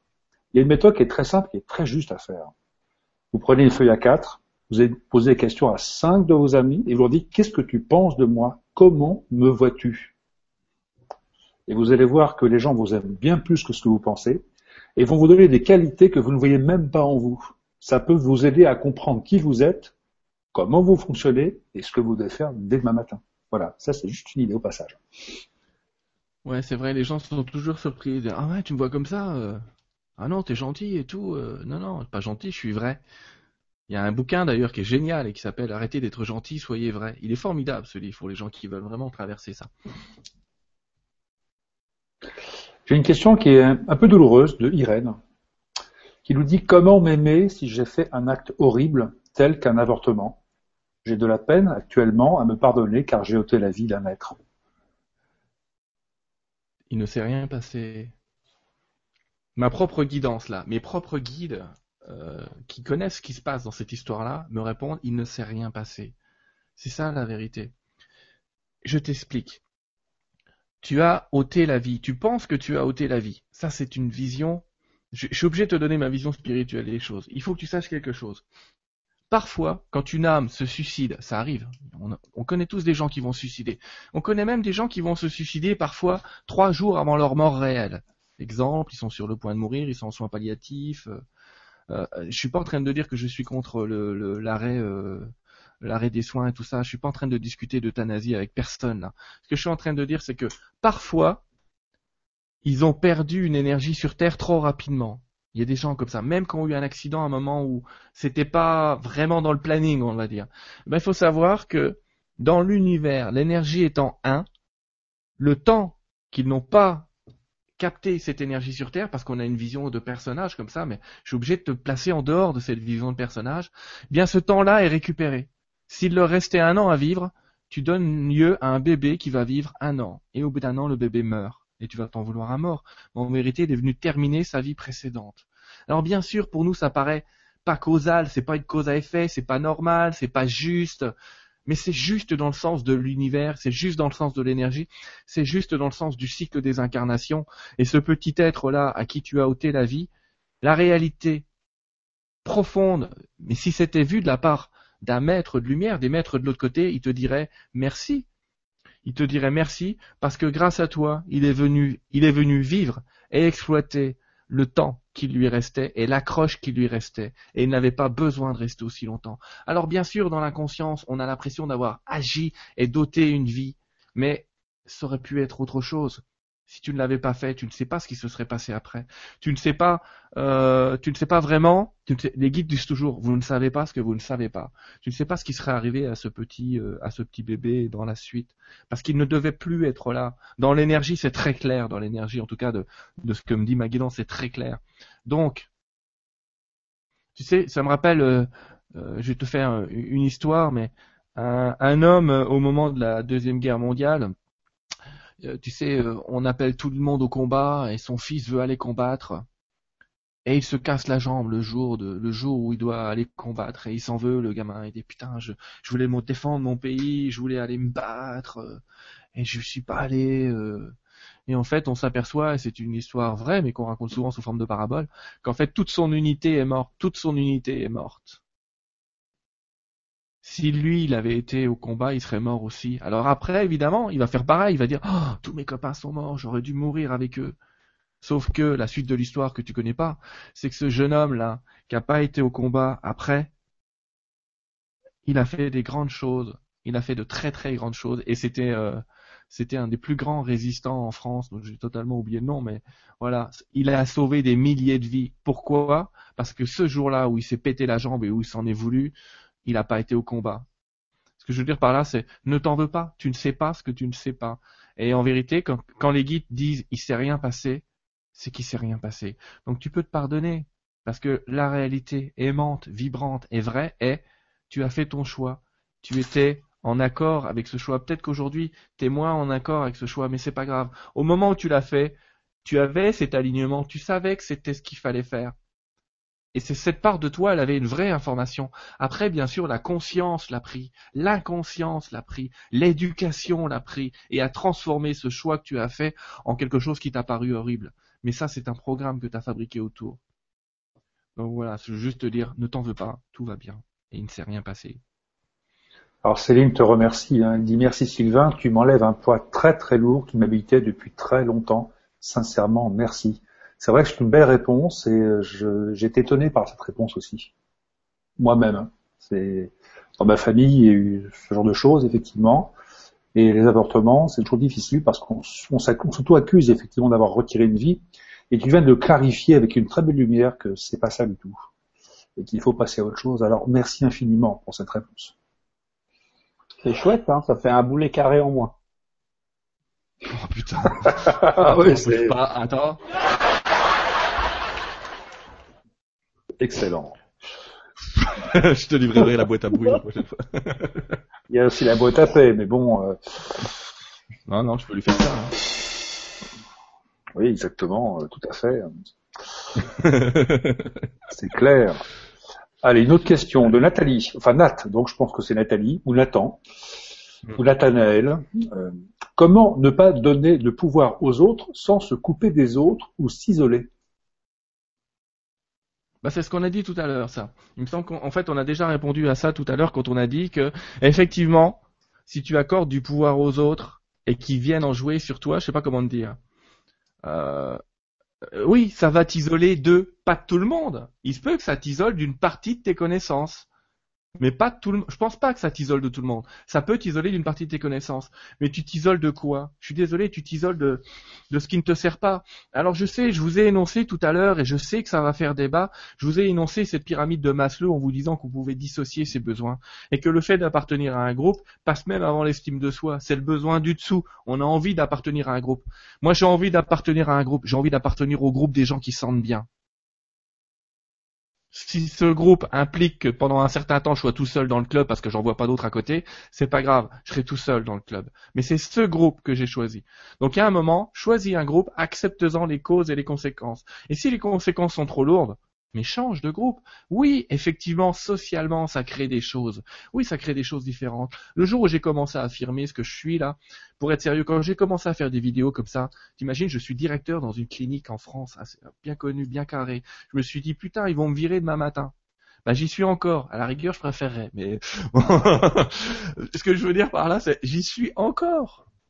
Il n'y a pas de rejet. Au contraire, j'ai plein de gens qui tous les jours maintenant qui le savent viennent me poser une question sous un angle, sous un autre, etc. Et j'essaye vraiment de rester carré parce que je suis un pro dans mon métier, mais de leur glisser toujours une petite phrase qui peut aller les aider dans le sens-là. Voilà l'idée. Tu ne sais pas ce que tu ne sais pas. Et peut-être qu'en te révélant, ils vont encore plus t'accepter. Et puis s'ils te rejettent, choisis ton groupe. Choisis qui tu vas nourrir. Mais il n'y a que toi qui peux le faire. Si tu décides de te trahir pour être avec les autres, c'est ton propre choix. Et il n'y a pas de mauvais choix. C'est juste que si tu sens trop de pression à un moment, sache que c'est toi qui as les clés de ton boulet carré ou rond. Voilà. Voilà, j'ai une question de Alexia qui nous dit, on a déjà répondu à cette question. mais ça aurait pu t'applaudir. Hein. un petit coup. Attends, je m'applaudis si tu veux, voilà. maintenant, à chaque fois qu'on dira carré, euh, on fait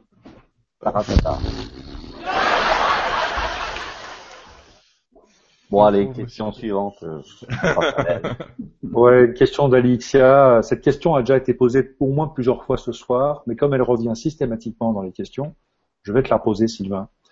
Comment faire quand on n'a pas conscience de soi? Pour moi, c'est on a toujours conscience de soi. Ouais, c'est pour ça que j'ai du mal à répondre à cette question. Comment faire quand j'ai pas conscience de soi? Parce que ne pas avoir conscience de soi, c'est ça. La question qu'elle me pose, c'est ça. C'est enlève ton masque en gros. C'est ça que je suis en train d'essayer de lui dire. On ne peut pas ne pas avoir conscience de soi. Je crois pas que ce soit faisable. Je vais t'expliquer. Ne pas avoir conscience de soi, ça veut dire ne pas connaître la moindre parcelle de soi-même. Je sais pas, ça me paraît pas possible. La vérité est, peut-être que ce qui se cache derrière, c'est j'ai pas confiance en moi où j'ai pas d'amour de moi, où j'ai pas de vision de moi, où j'ai pas d'acceptation de moi. D'accord? Donc du coup, cette estime, cette connaissance de moi, j'ai l'impression que je l'ai pas. Mais euh, faut pas se voiler la face. Tu sais qui tu es. Tu sais qui tu es. Et si tu ne sais pas qui tu es, Dieu le sait. J'allais dire parfois. Tu sais, il y a une phrase que j'aime bien et qui revient souvent. Euh, et cette phrase, elle est si Dieu est avec moi, alors qui est contre moi? Et c'est tout ce tout le sens de ce que me disent les guides. Ils me disent tout le temps euh, l'univers, la source est avec vous. Alors bien sûr, il y a des choses à laquelle je prête de l'importance et quand je leur en parle à eux, ils me disent il se passe rien. Mais c'est parce que c'est une réalité d'un autre plan et qu'à un moment, cette vision spirituelle des choses et c'est l'angle que j'essaye d'apporter euh, euh, éventuellement dans ADN mais dans d'autres systèmes. Et en tout cas, c'est cet angle spirituel que j'essaye d'amener un peu partout. Sous l'angle spirituel, il y a des gens, t'es, es dans une poupée russe, si toi tu sais pas qui tu es, la poupée russe au-dessus, elle sait qui tu es. Mais tu peux pas ne pas avoir conscience de toi, parce que ne pas avoir conscience de toi, ça veut dire que tu ne me parles pas, sorcier. Tu vois ce que je veux dire? Tu n'es pas en train de me parler, tu n'as jamais écrit cette question, puisque tu n'as pas conscience de toi. Et comme tu existes, forcément, tu, as conscience de toi. D'ailleurs, j'ai une question de Diane qui vient de tomber, enfin il y a un moment déjà, que je trouve un peu pertinente, mais tu vas voir que la réponse est dans la question. Si je choisis toujours un homme qui est absent, c'est que je manque de présence? Ah bah tu l'as dit toi-même, la réponse est dans la question. Si tu choisis toujours un homme qui est absent, ça veut dire que, en fait, qu'est-ce que tu regrettes dans le fait qu'il soit absent? Tu regrettes qu'il ne soit pas avec toi. Donc la réalité, c'est que tu regrettes de ne toi-même de ne pas t'accorder du temps pour toi aussi. C'est paradoxal parce que tu vas me dire du temps pour moi, j'en ai vu qu'il n'est pas là. Mais c'est pas la réalité. C'est pas cette qualité-là que ton âme attend. C'est pas cette qualité d'attention à toi-même que ton âme attend. Et ce que t'attends de la part de l'autre, entre guillemets absent et présent, qu'est-ce que t'attends? Tu attends qu'il vienne te prononcer cet amour de toi. Je t'aime, ma chérie, je suis là. Je vais m'occuper de toi. Ne t'inquiète pas, tout va bien se passer. Mais ça, c'est quelque chose que tu dois t'accorder à toi. Je m'aime. Je vais m'occuper de moi. Et ça va bien se passer.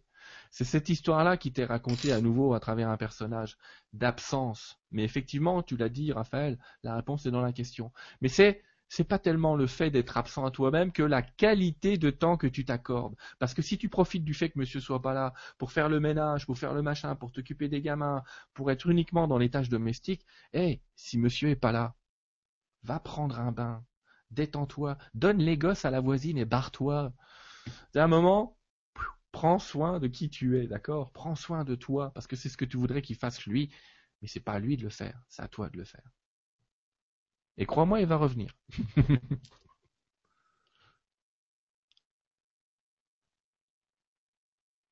T'as pas mis le son, Raphaël. Et je, je coupe au micro pour laisser de la bande passante.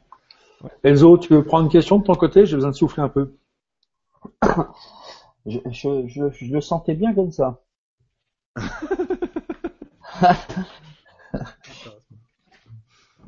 Il n'a plus conscience de soi, euh, Raphaël. Alors. Attends, Une je remets question. tu vas voir. Tu, tu crois que... Alors, une question de Marilou. Euh, mais comment réagir quand quelqu'un, après leur avoir dit ce que nous sommes, sur que c'est... Attends, attends, attends, attends, que je reprenne ça. Ah, Mais eh, comment réagir quand les questions Ouais, il paraît que je suis fatigué ce soir. hein. Effectivement, je, je, je- Ouais, non, mais non, mais- tu bois moins que lui. Alors, mais comment réagir quand quelqu'un, après leur avoir dit ce que nous sommes, euh, sur ce que c'est, et que la fameuse phrase, vous êtes sûr et blanc ou doute. Oui, j'aurais dû la lire d'abord. Alors, on décortique. Non, non, c'est bon. Non, non, c'est bon. une question de Marilou. Enzo, arrête. ça sert à rien. Là, elle est en train de poser la question du quand quelqu'un vous dit t'es sûr, machin, je suis comme ça maintenant, euh, t'es sûr? Eh, c'est à vous-même que vous vous le dites le t'es sûr. Faut pas l'oublier. Le t'es sûr, c'est pas l'autre qui vient vous le dire. C'est vous qui vous le dites à vous-même. Parce que si vous vous mettez à douter, parce que l'autre vous dit t'es sûr, vous lui donnez à manger. Vous êtes en train de le nourrir. Donc il y a deux solutions.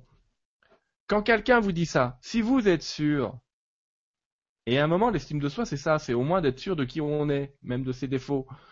Un moment. Et de se dire, je suis sûr. Dans ce cas-là, la réaction à avoir, c'est pas de réaction. Est-ce que tu es sûr? Oui. Est-ce que tu es vraiment sûr? Elle est bonne cette question, tu sais quoi? Elle est très bonne parce que moi je l'utilise en faisant ce qu'on appelle the work, c'est le boulot que fait Byron Katie euh, pour inverser des problèmes parfois. On prend le problème et on commence par dire, est-ce que tu es sûr que tu as ce problème? Et on continue en disant est-ce que tu es vraiment sûr que tu as ce problème? Parce que souvent on s'imagine des trucs qui sont faux. Donc quand les gens viennent te dire t'es sûr Imagine-toi que c'est un ange qui est devant toi, un ange, donc qui te veut le plus grand bien et qui te demande T'es sûr que c'est ça que tu veux? C'est comme si le grand génie de la lampe venait te dire Your wish is my command, tes vœux sont mon commandement, et qui venait te dire T'es sûr que c'est ce que tu veux être? Ah, évidemment, il va falloir lui apporter une réponse. Mais si t'es pas, si t'es pas sûr de toi, alors je vais t'expliquer ce qu'il va falloir faire, parce que je vois bien qu'il y a des histoires de défaut d'assurance de soi justement là-dedans. Alors dans la case mes faiblesses, tu vas mettre je suis pas sûr de moi. Et quand quelqu'un va te présenter cette question, est-ce que tu es sûr? Tu pourras pouvoir lui répondre écoute, je suis jamais sûr de moi, mais jusque là, c'est ça. Et là, tu auras la bonne réponse. Parce que tu sauras qui tu es. Tu l'auras mis dans ta case. Je suis pas sûr de moi. J'ai des doutes. Je me mets à douter tout le temps. Ah, tu lui réponds clairement cette chose-là. Ouais, je sais, je suis quelqu'un qui a des doutes régulièrement, mais là, euh, voilà, là, oui, franchement, ça, m'a l'air bien jusque-là. Ok. Tu vois, tu prêtes fin à la conversation. T'as dit à l'autre que tu avais des doutes. Alors évidemment, le jeu peut continuer longtemps, tu vois, mais il faut savoir ce que tu vas nourrir. Dans une conversation où l'autre va te dire, ouais, mais donc tu as des doutes.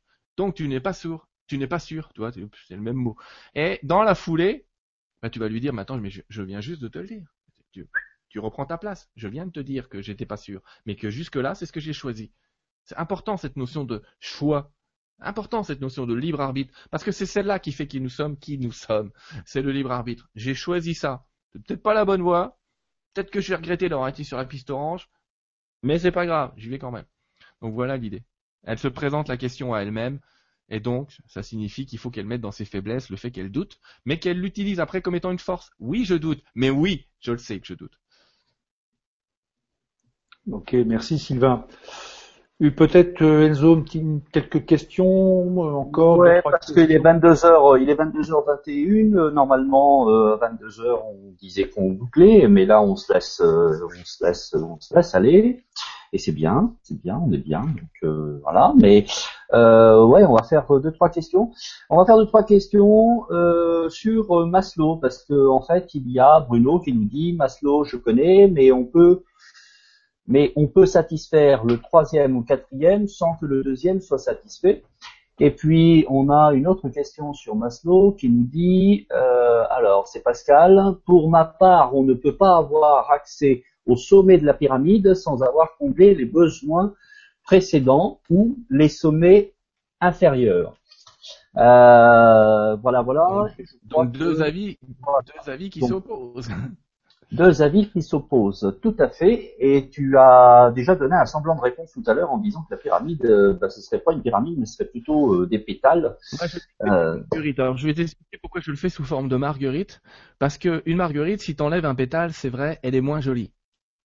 Mais au moins, cette forme, elle a un avantage, c'est de pas euh, de pas faire en sorte que la pyramide s'écroule parce que t'as enlevé un morceau.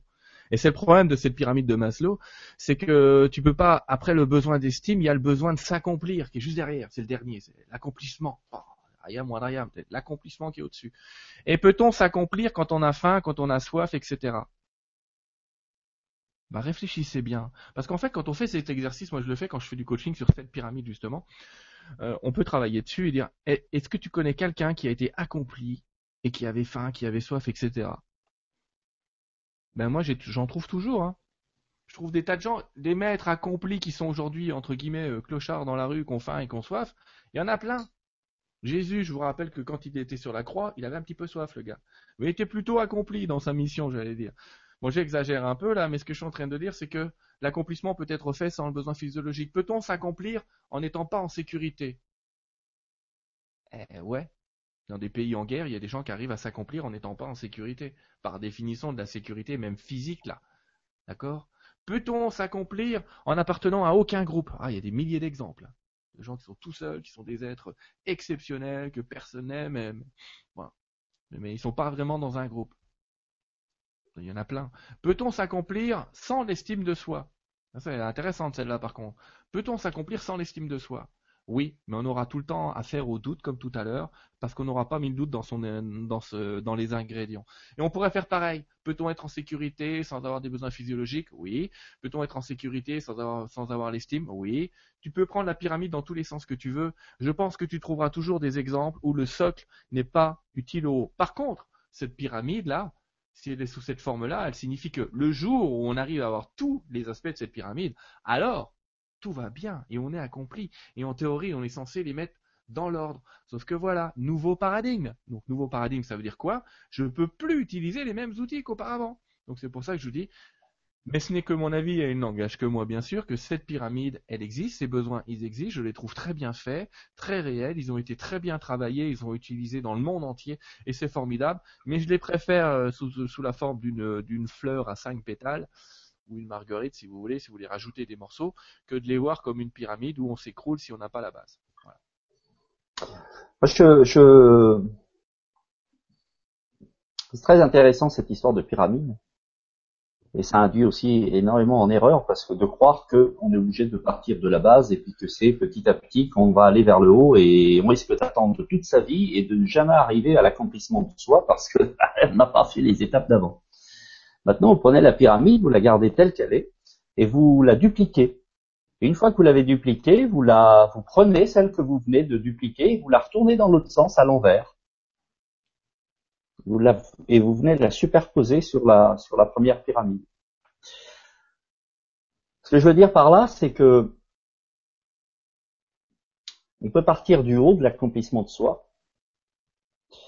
Euh, et si on part du haut de l'accomplissement de soi, euh, et qu'on a cette deuxième pyramide qui est retournée à l'envers, elle a un autre socle et une autre base. Ce que je veux dire, c'est que euh, fabriquer la base du bas, c'est bien, mais il faut aussi fabriquer la base du haut. Et alors à ce moment-là, on est dans, du, dans une phase descendante et ascendante. Et qui passe par toutes ces phases, parce que quelque part, en en réalisant une, on réalise les autres. Si on regarde ça dans ce sens-là, et qu'on enlève cette nécessité, cette croyance de croire, alors peut-être que Maslow a mal exprimé ou qu'on l'a mal compris, mais il n'est pas nécessaire de gravir les échelons un à un. Enfin, en tout cas, aujourd'hui, et moi je ne le ressens pas du tout comme ça. Euh, des gens qui sont très là-haut, ils sont dans l'accomplissement de soi, et ils viennent pas travailler en bas. Ça sert à rien. Ils sont dans l'accomplissement de soi. Mais ils accomplissent rien en bas. Pourtant, ils sont dans l'accomplissement de soi. D'ailleurs, Enzo, on a construit Aden de cette manière. Euh, nous, aujourd'hui, effectivement, on est cet exemple-là. On est dans un exemple de de d'accomplissement de, soi et on descend vers le bas. Mais au même temps, au même temps, on est en train de construire la base. Mais la base qui est déjà plus ou moins construite. Mais finalement, en joignant les deux et en acceptant ce courant euh, montant et descendant, et en lui, en lui permettant de, de circuler, on accomplit aussi bien la base de la première pyramide, que le haut de la première pyramide et la base de la deuxième pyramide qui est à l'envers, mais sur un autre plan.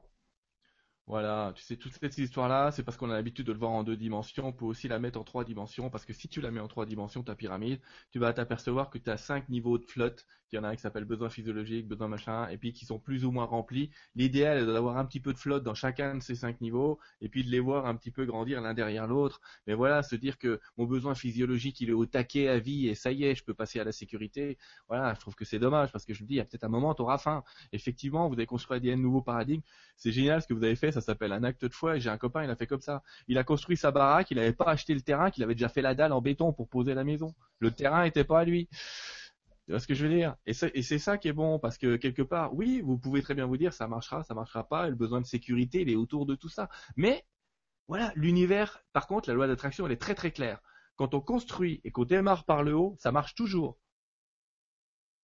Pourquoi? Parce que la ça descend, ça descend tout seul. Quand on construit et qu'on démarre par le bas, il y a tellement de moments où on peut se dire oh c'est chiant, je vais arrêter, que c'est un petit peu compliqué. Donc c'est plutôt euh, l'acte de foi est aujourd'hui dans le sens de l'attraction et l'attraction dans le sens des nouveaux paradigmes. Mais vous êtes pile poil au bon moment, au bon endroit.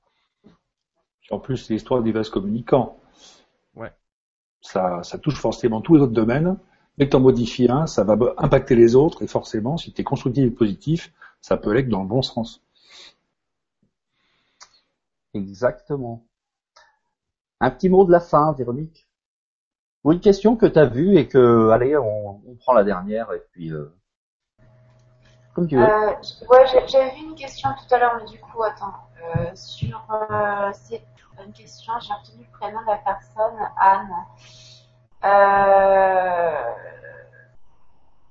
je la retrouve plus, mais en gros, c'était une personne qui disait qu'elle avait eu un gros problème de santé qui avait transformé sa vie.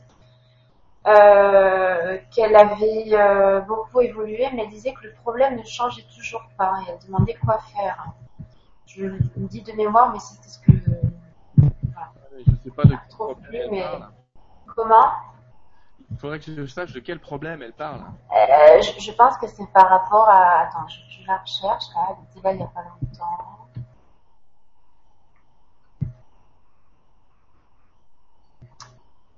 Cherchez les amis, vous inquiétez pas. Anne, elle s'appelle. Voilà. Euh, j'ai un problème de santé qui m'a permis de quasi transformer ma vie. Cela m'a permis d'apprendre énormément, mais le problème ne change quasiment pas. Que dois-je faire? Le problème, c'est toujours le problème de santé ah. Mais tu sais que l'univers est bien fait euh, pour notre ami. C'est que souvent, les maladies sont le levier qui nous font avancer. J'ai tendance à dire, j'ai eu et je suis guéri d'un cancer. Ça a été mon cas. Et j'ai tendance à dire, c'est une des plus belles aventures de ma vie. C'est bizarre, hein Il y a un tas de gens comme ça euh, qui se disent, enfin bref, peu importe ce qu'ils se disent, mais c'est parce que sans ça, j'aurais pas pu être qui je suis. Et il y en a, ils vivent une grande pression. Et tu vois, même, je me souviens, on crée toujours des circonstances de vie où moi je me suis dit, ah, j'aimerais tellement vivre. Tu sais, la loi des pensées, la loi d'attraction. J'aimerais tellement vivre un événement fantastique dans ma vie, un truc génial, mais vraiment un truc qui qui me marque, que que je puisse plus revenir en arrière parce que je suis tout le temps en train d'objet de me mettre des piqûres de rappel et machin et tout. Et qu'est-ce qui m'est arrivé? Un cancer. Génial, le truc dont tu te souviens toute ta vie, qui te marque, qui est formidable. Eh, c'est ce que j'avais demandé. Pas exactement. Mais bon, quand t'écris dans l'énoncé et que tu précises pas trop, tu te poses deux, trois questions. Les piqûres de rappel que je voulais dans ma vie, pour pas oublier toutes mes règles. Tu sais quoi? J'ai droit à des piqûres toutes les trois semaines. À vie. D'hormones. À vie. Donc là, tu te dis à un moment, waouh, quel grand créateur je suis! Mais c'est ça qu'elle est aussi notre amie. Donc je suis guéri du cancer, tout va bien, euh, ça a été très vite, euh, c'est super bien passé parce qu'évidemment j'ai fait agir tout un tas de choses. Mais cette maladie qui l'apporte, elle le dit elle-même. C'est ce qui l'a révélé c'est ce qui lui a révélé plein de choses. Eh bien, en fait, en continuant à la porter, elle continue à se révéler à elle-même. Elle continue à avancer. Et qu'est-ce qui dit? Souvent, on, on, imagine, ouais, mais si je l'avais pas, ce serait vraiment mieux. Est-ce que c'est vrai? Est-ce que c'est vraiment vrai? Quel est le bénéfice secondaire que vient lui apporter cette maladie? C'est ça aussi qu'il faudrait travailler parce que souvent dans la maladie, il y a un bénéfice secondaire. Tant que tu l'as, les gens te mettent en mode victime. Oh mon pauvre bonhomme, c'est dur ce qui t'arrive. Oh là là, puis t'as encore ce truc là. Oh là là, j'aimerais pas être à ta place, tu vois. Et toi, tu prends cette énergie. Donc souvent, il y a une histoire de bénéfice secondaire d'un côté, et d'un autre côté, il y a quand même cette histoire de dire ouais, mais c'est mon levier pour avancer quand même. Donc tu vois, il y a une ambivalence là-dedans. Il faudrait que je discute avec Madame pour savoir si il y a une notion de bénéfice secondaire et souvent quand on retire le bénéfice secondaire ou qu'on le comprend, on arrête ou alors si c'est une histoire vraiment très divine d'évolution et le meilleur moyen pour elle d'avancer, le meilleur tremplin. Tu sais que les hommes ne sont jamais aussi conscients de leur conscience qu'avant de mourir. Le nombre de personnes que je vois en soins palliatifs et qui me disent ah j'ai donné de l'importance à tellement de choses qui n'en avaient pas. J'ai j'ai ces gens là à qui je regrette mon attitude. J'ai pas été comme ceci j'ai pas été comme cela. Tu vois tous ces regrets qu'on se pose avant la mort tous ces trucs qu'on voudrait modifier alors que j'ai tendance à dire c'est le genre de truc qu'il faudrait faire avant la vie et pas avant la mort. Et vraiment de se dire chaque jour demain je peux mourir. Est-ce que je change quelque chose aujourd'hui? Et c'est ça aussi qui se passe dans la maladie, c'est qu'elle vient nous rappeler euh, ce côté mortel et elle nous fait changer. C'est l'histoire de Nick Vujicic, l'homme sans bras et sans jambes, qui jusqu'à l'âge de 8-12 ans voulait se suicider parce qu'il ne trouvait aucune explication à tout ça. Son père était pasteur et alors c'était encore pire pour lui parce qu'il se disait mais Dieu, mais pourquoi tu m'as fait ça? Je comprends pas, je comprends rien. Moi, mon plus grand désir dans la vie, c'est d'aider les autres et comment je peux aider les autres alors que j'ai même pas de bras, j'ai même pas de jambes et que finalement j'ai besoin des autres pour m'aider moi à, vivre quelque part, à me déplacer, etc. Et puis il a fini par trouver sa réponse. Aujourd'hui, c'est un gars qui a ni bras ni jambes, qui fait des conférences partout en Amérique du Nord et en Amérique du Sud. Il est hyper connu. La vidéo, on la trouve un peu partout. Elle est sur mon site, en, en l'occurrence. Euh, et qu'est-ce qu'il a, qu'est-ce qui a fait qu'il a changé comme ça du tout en tout? Parce qu'il a trouvé un sens à son handicap. Et euh, c'est quelqu'un qui donne une patate extraordinaire à tous ceux qui le regardent. Et en fait, il s'est réconcilié avec Dieu en lui disant, mais merci, tu m'as donné tout ce dont j'avais besoin pour pouvoir aider les autres. Je pouvais pas mieux faire. Ça pouvait pas être mieux et il a trouvé que sa faiblesse était sa force. Et c'est ça qui est formidable, Enzo, parce que les gens ne se rendent pas compte à quel point les faiblesses sont nos forces. Je disais tout à l'heure, cette fragilité que tu as, c'est ta force. Cet amour que tu ressens et ta peur qu'on te le pique, c'est ta force. C'est ça qui fait ta force. Et quand un mec comme ça, qui a pas de bras et qui a pas de jambes, vient vous dire la vie est merveilleuse, vous trouvez pas qu'on a l'air con Mais il faut que ce soit un mec qui a pas de bras et qui a pas de jambes qui vienne nous le dire. Parce que si c'est un mec riche et célèbre qui vient vous dire ça, il veut dire t'es gentil, toi. Ouais. Et à un moment, on est toujours dans la meilleure position pour discuter. Si j'avais pas eu cette maladie entre guillemets grave, comment est-ce que je pourrais regarder quelqu'un dans les yeux en lui disant, hey, ton cancer, c'est bon, hein. tu, arrêtes le rôle de la victime. Je connais les chimios, tu vomis, hein, c'est bon, j'ai connu. Tu vois ce que je veux dire? Il y a un moment, il faut avoir traversé quelque chose pour pouvoir le raconter et parfois on te fait vivre des épreuves pour les faire vivre à d'autres différemment, pour avancer différemment dans, ce sujet-là. Et je disais tout à l'heure à cette femme qui répète tout le temps le même truc, eh ben elle peut se mettre dans un club où dès, qu'une de ses copines elle voit le même schéma, elle va la prévenir, elle dit, je reconnais, là il est en mode connard, c'est bon, je connais. Vraiment, ça sert à ça, à pas reproduire le même schéma et à avancer toujours pareil dans cette voie d'évolution. Qu'est-ce que je fais de cette béquille? D'accord? Soit je m'en sers, soit je m'en sers pas. Soit elle me gêne, soit c'est mon atout. Soit je décide que ça m'handicape, soit je décide que le jour où je peux taper quelqu'un avec, ça va marcher. Ce que je veux dire par là, c'est nos faiblesses sont nos forces. Et j'insiste, et ça compte dans l'estime de soi, de dire mes faiblesses sont mes forces. Super. Et eh ben, 22h36, on va, on va pas répondre à toutes les questions euh, ce soir. Bon, je pense que globalement, non, mais bon, on a fait le tour un petit peu et globalement, les réponses, euh, on les a, euh, on les a, on les a données dans le, dans le cours de la conférence. Ce que je vous invite, c'est euh, tout simplement à revoir le replay tranquillement et puis vous allez voir que les questions que vous avez posées, vous allez trouver les réponses parce qu'on a vraiment été, on a vraiment balayé un peu tout ce qui s'est posé. Euh, on en fera d'autres de toute façon. Euh, prochaine euh, prochaine conférence, Raphaël, t'es es, plus au, au courant que moi là. C'est le 2, hein Alors je regarde sur le calendrier tout de suite pour pas dire de bêtises. La prochaine conférence, c'est le mercredi 2 décembre. Et ce sera une, conférence où on va parler de, bah, des questions et des réponses par rapport à ADN. Principalement. Il n'y a pas ah, de particulier. On va vraiment répondre à toutes vos questions, quelles qu'elles soient. Euh, sans tabou, allez-y carrément. Euh, Enzo et moi serons là pour répondre à, toutes vos questions, que ce soit sur ADN, euh, comment fonctionne, qu'est-ce qu'on fait dans ADN, qui fait quoi, quels sont vos problèmes, quelles solutions vous aimeriez trouver dans ADN. On sera là pour répondre à toutes vos questions en toute simplicité.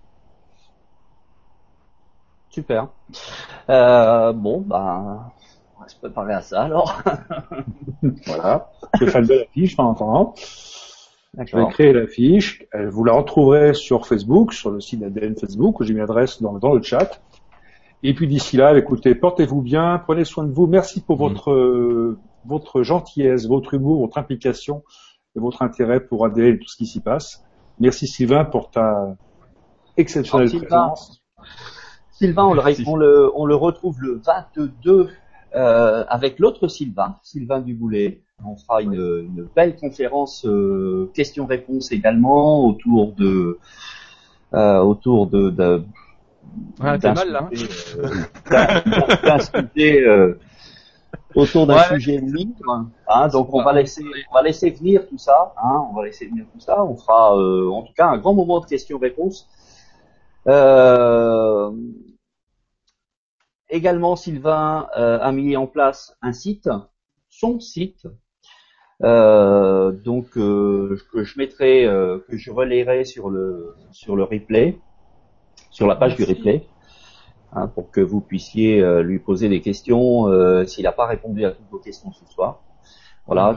je, ne peux pas répondre à toutes les questions. Je réponds d'abord Enzo, parce que j'en reçois des dizaines par jour? Je peux pas. Je peux. J'essaye de répondre au maximum. Donc oui, vous avez un site sylvaindidlo.com sur lequel vous pouvez suivre euh, des blogs, tout ce que je peux canaliser aussi, parce qu'on n'a pas cette partie-là, mais ça existe. Mes prochaines conférences sont aussi là-bas dans un truc conférence, donc celle que je fais avec vous, c'est ce que je fais avec les autres. Il y en a en donation libre, il y en a acheté, il y a un peu de tout là-dessus. Mais euh, moi, je voulais vous remercier. Et pour dire ce qu'on allait faire avec Sylvain le mois prochain, on va faire un jeu de questions-réponses. Mais si vous ne connaissez pas, on va un peu tourner autour du courant miracle, c'est-à-dire vraiment sur cette histoire que le monde n'est qu'un monde qu'on imagine. Et c'est ça euh, dont on va parler la prochaine fois. Super. Eh bien, bonsoir à tous et à toutes. Et puis à très très bientôt, un mercredi 2 décembre. Ciao, ciao. Salut. Au revoir Véro. Au revoir Raphaël, au revoir Sylvain. Salut Enzo, salut Sylvain, salut Véronique. Et bonsoir à toutes et à tous. Salut Véro, salut Sylvain. Ah bah je me dis au revoir à moi-même.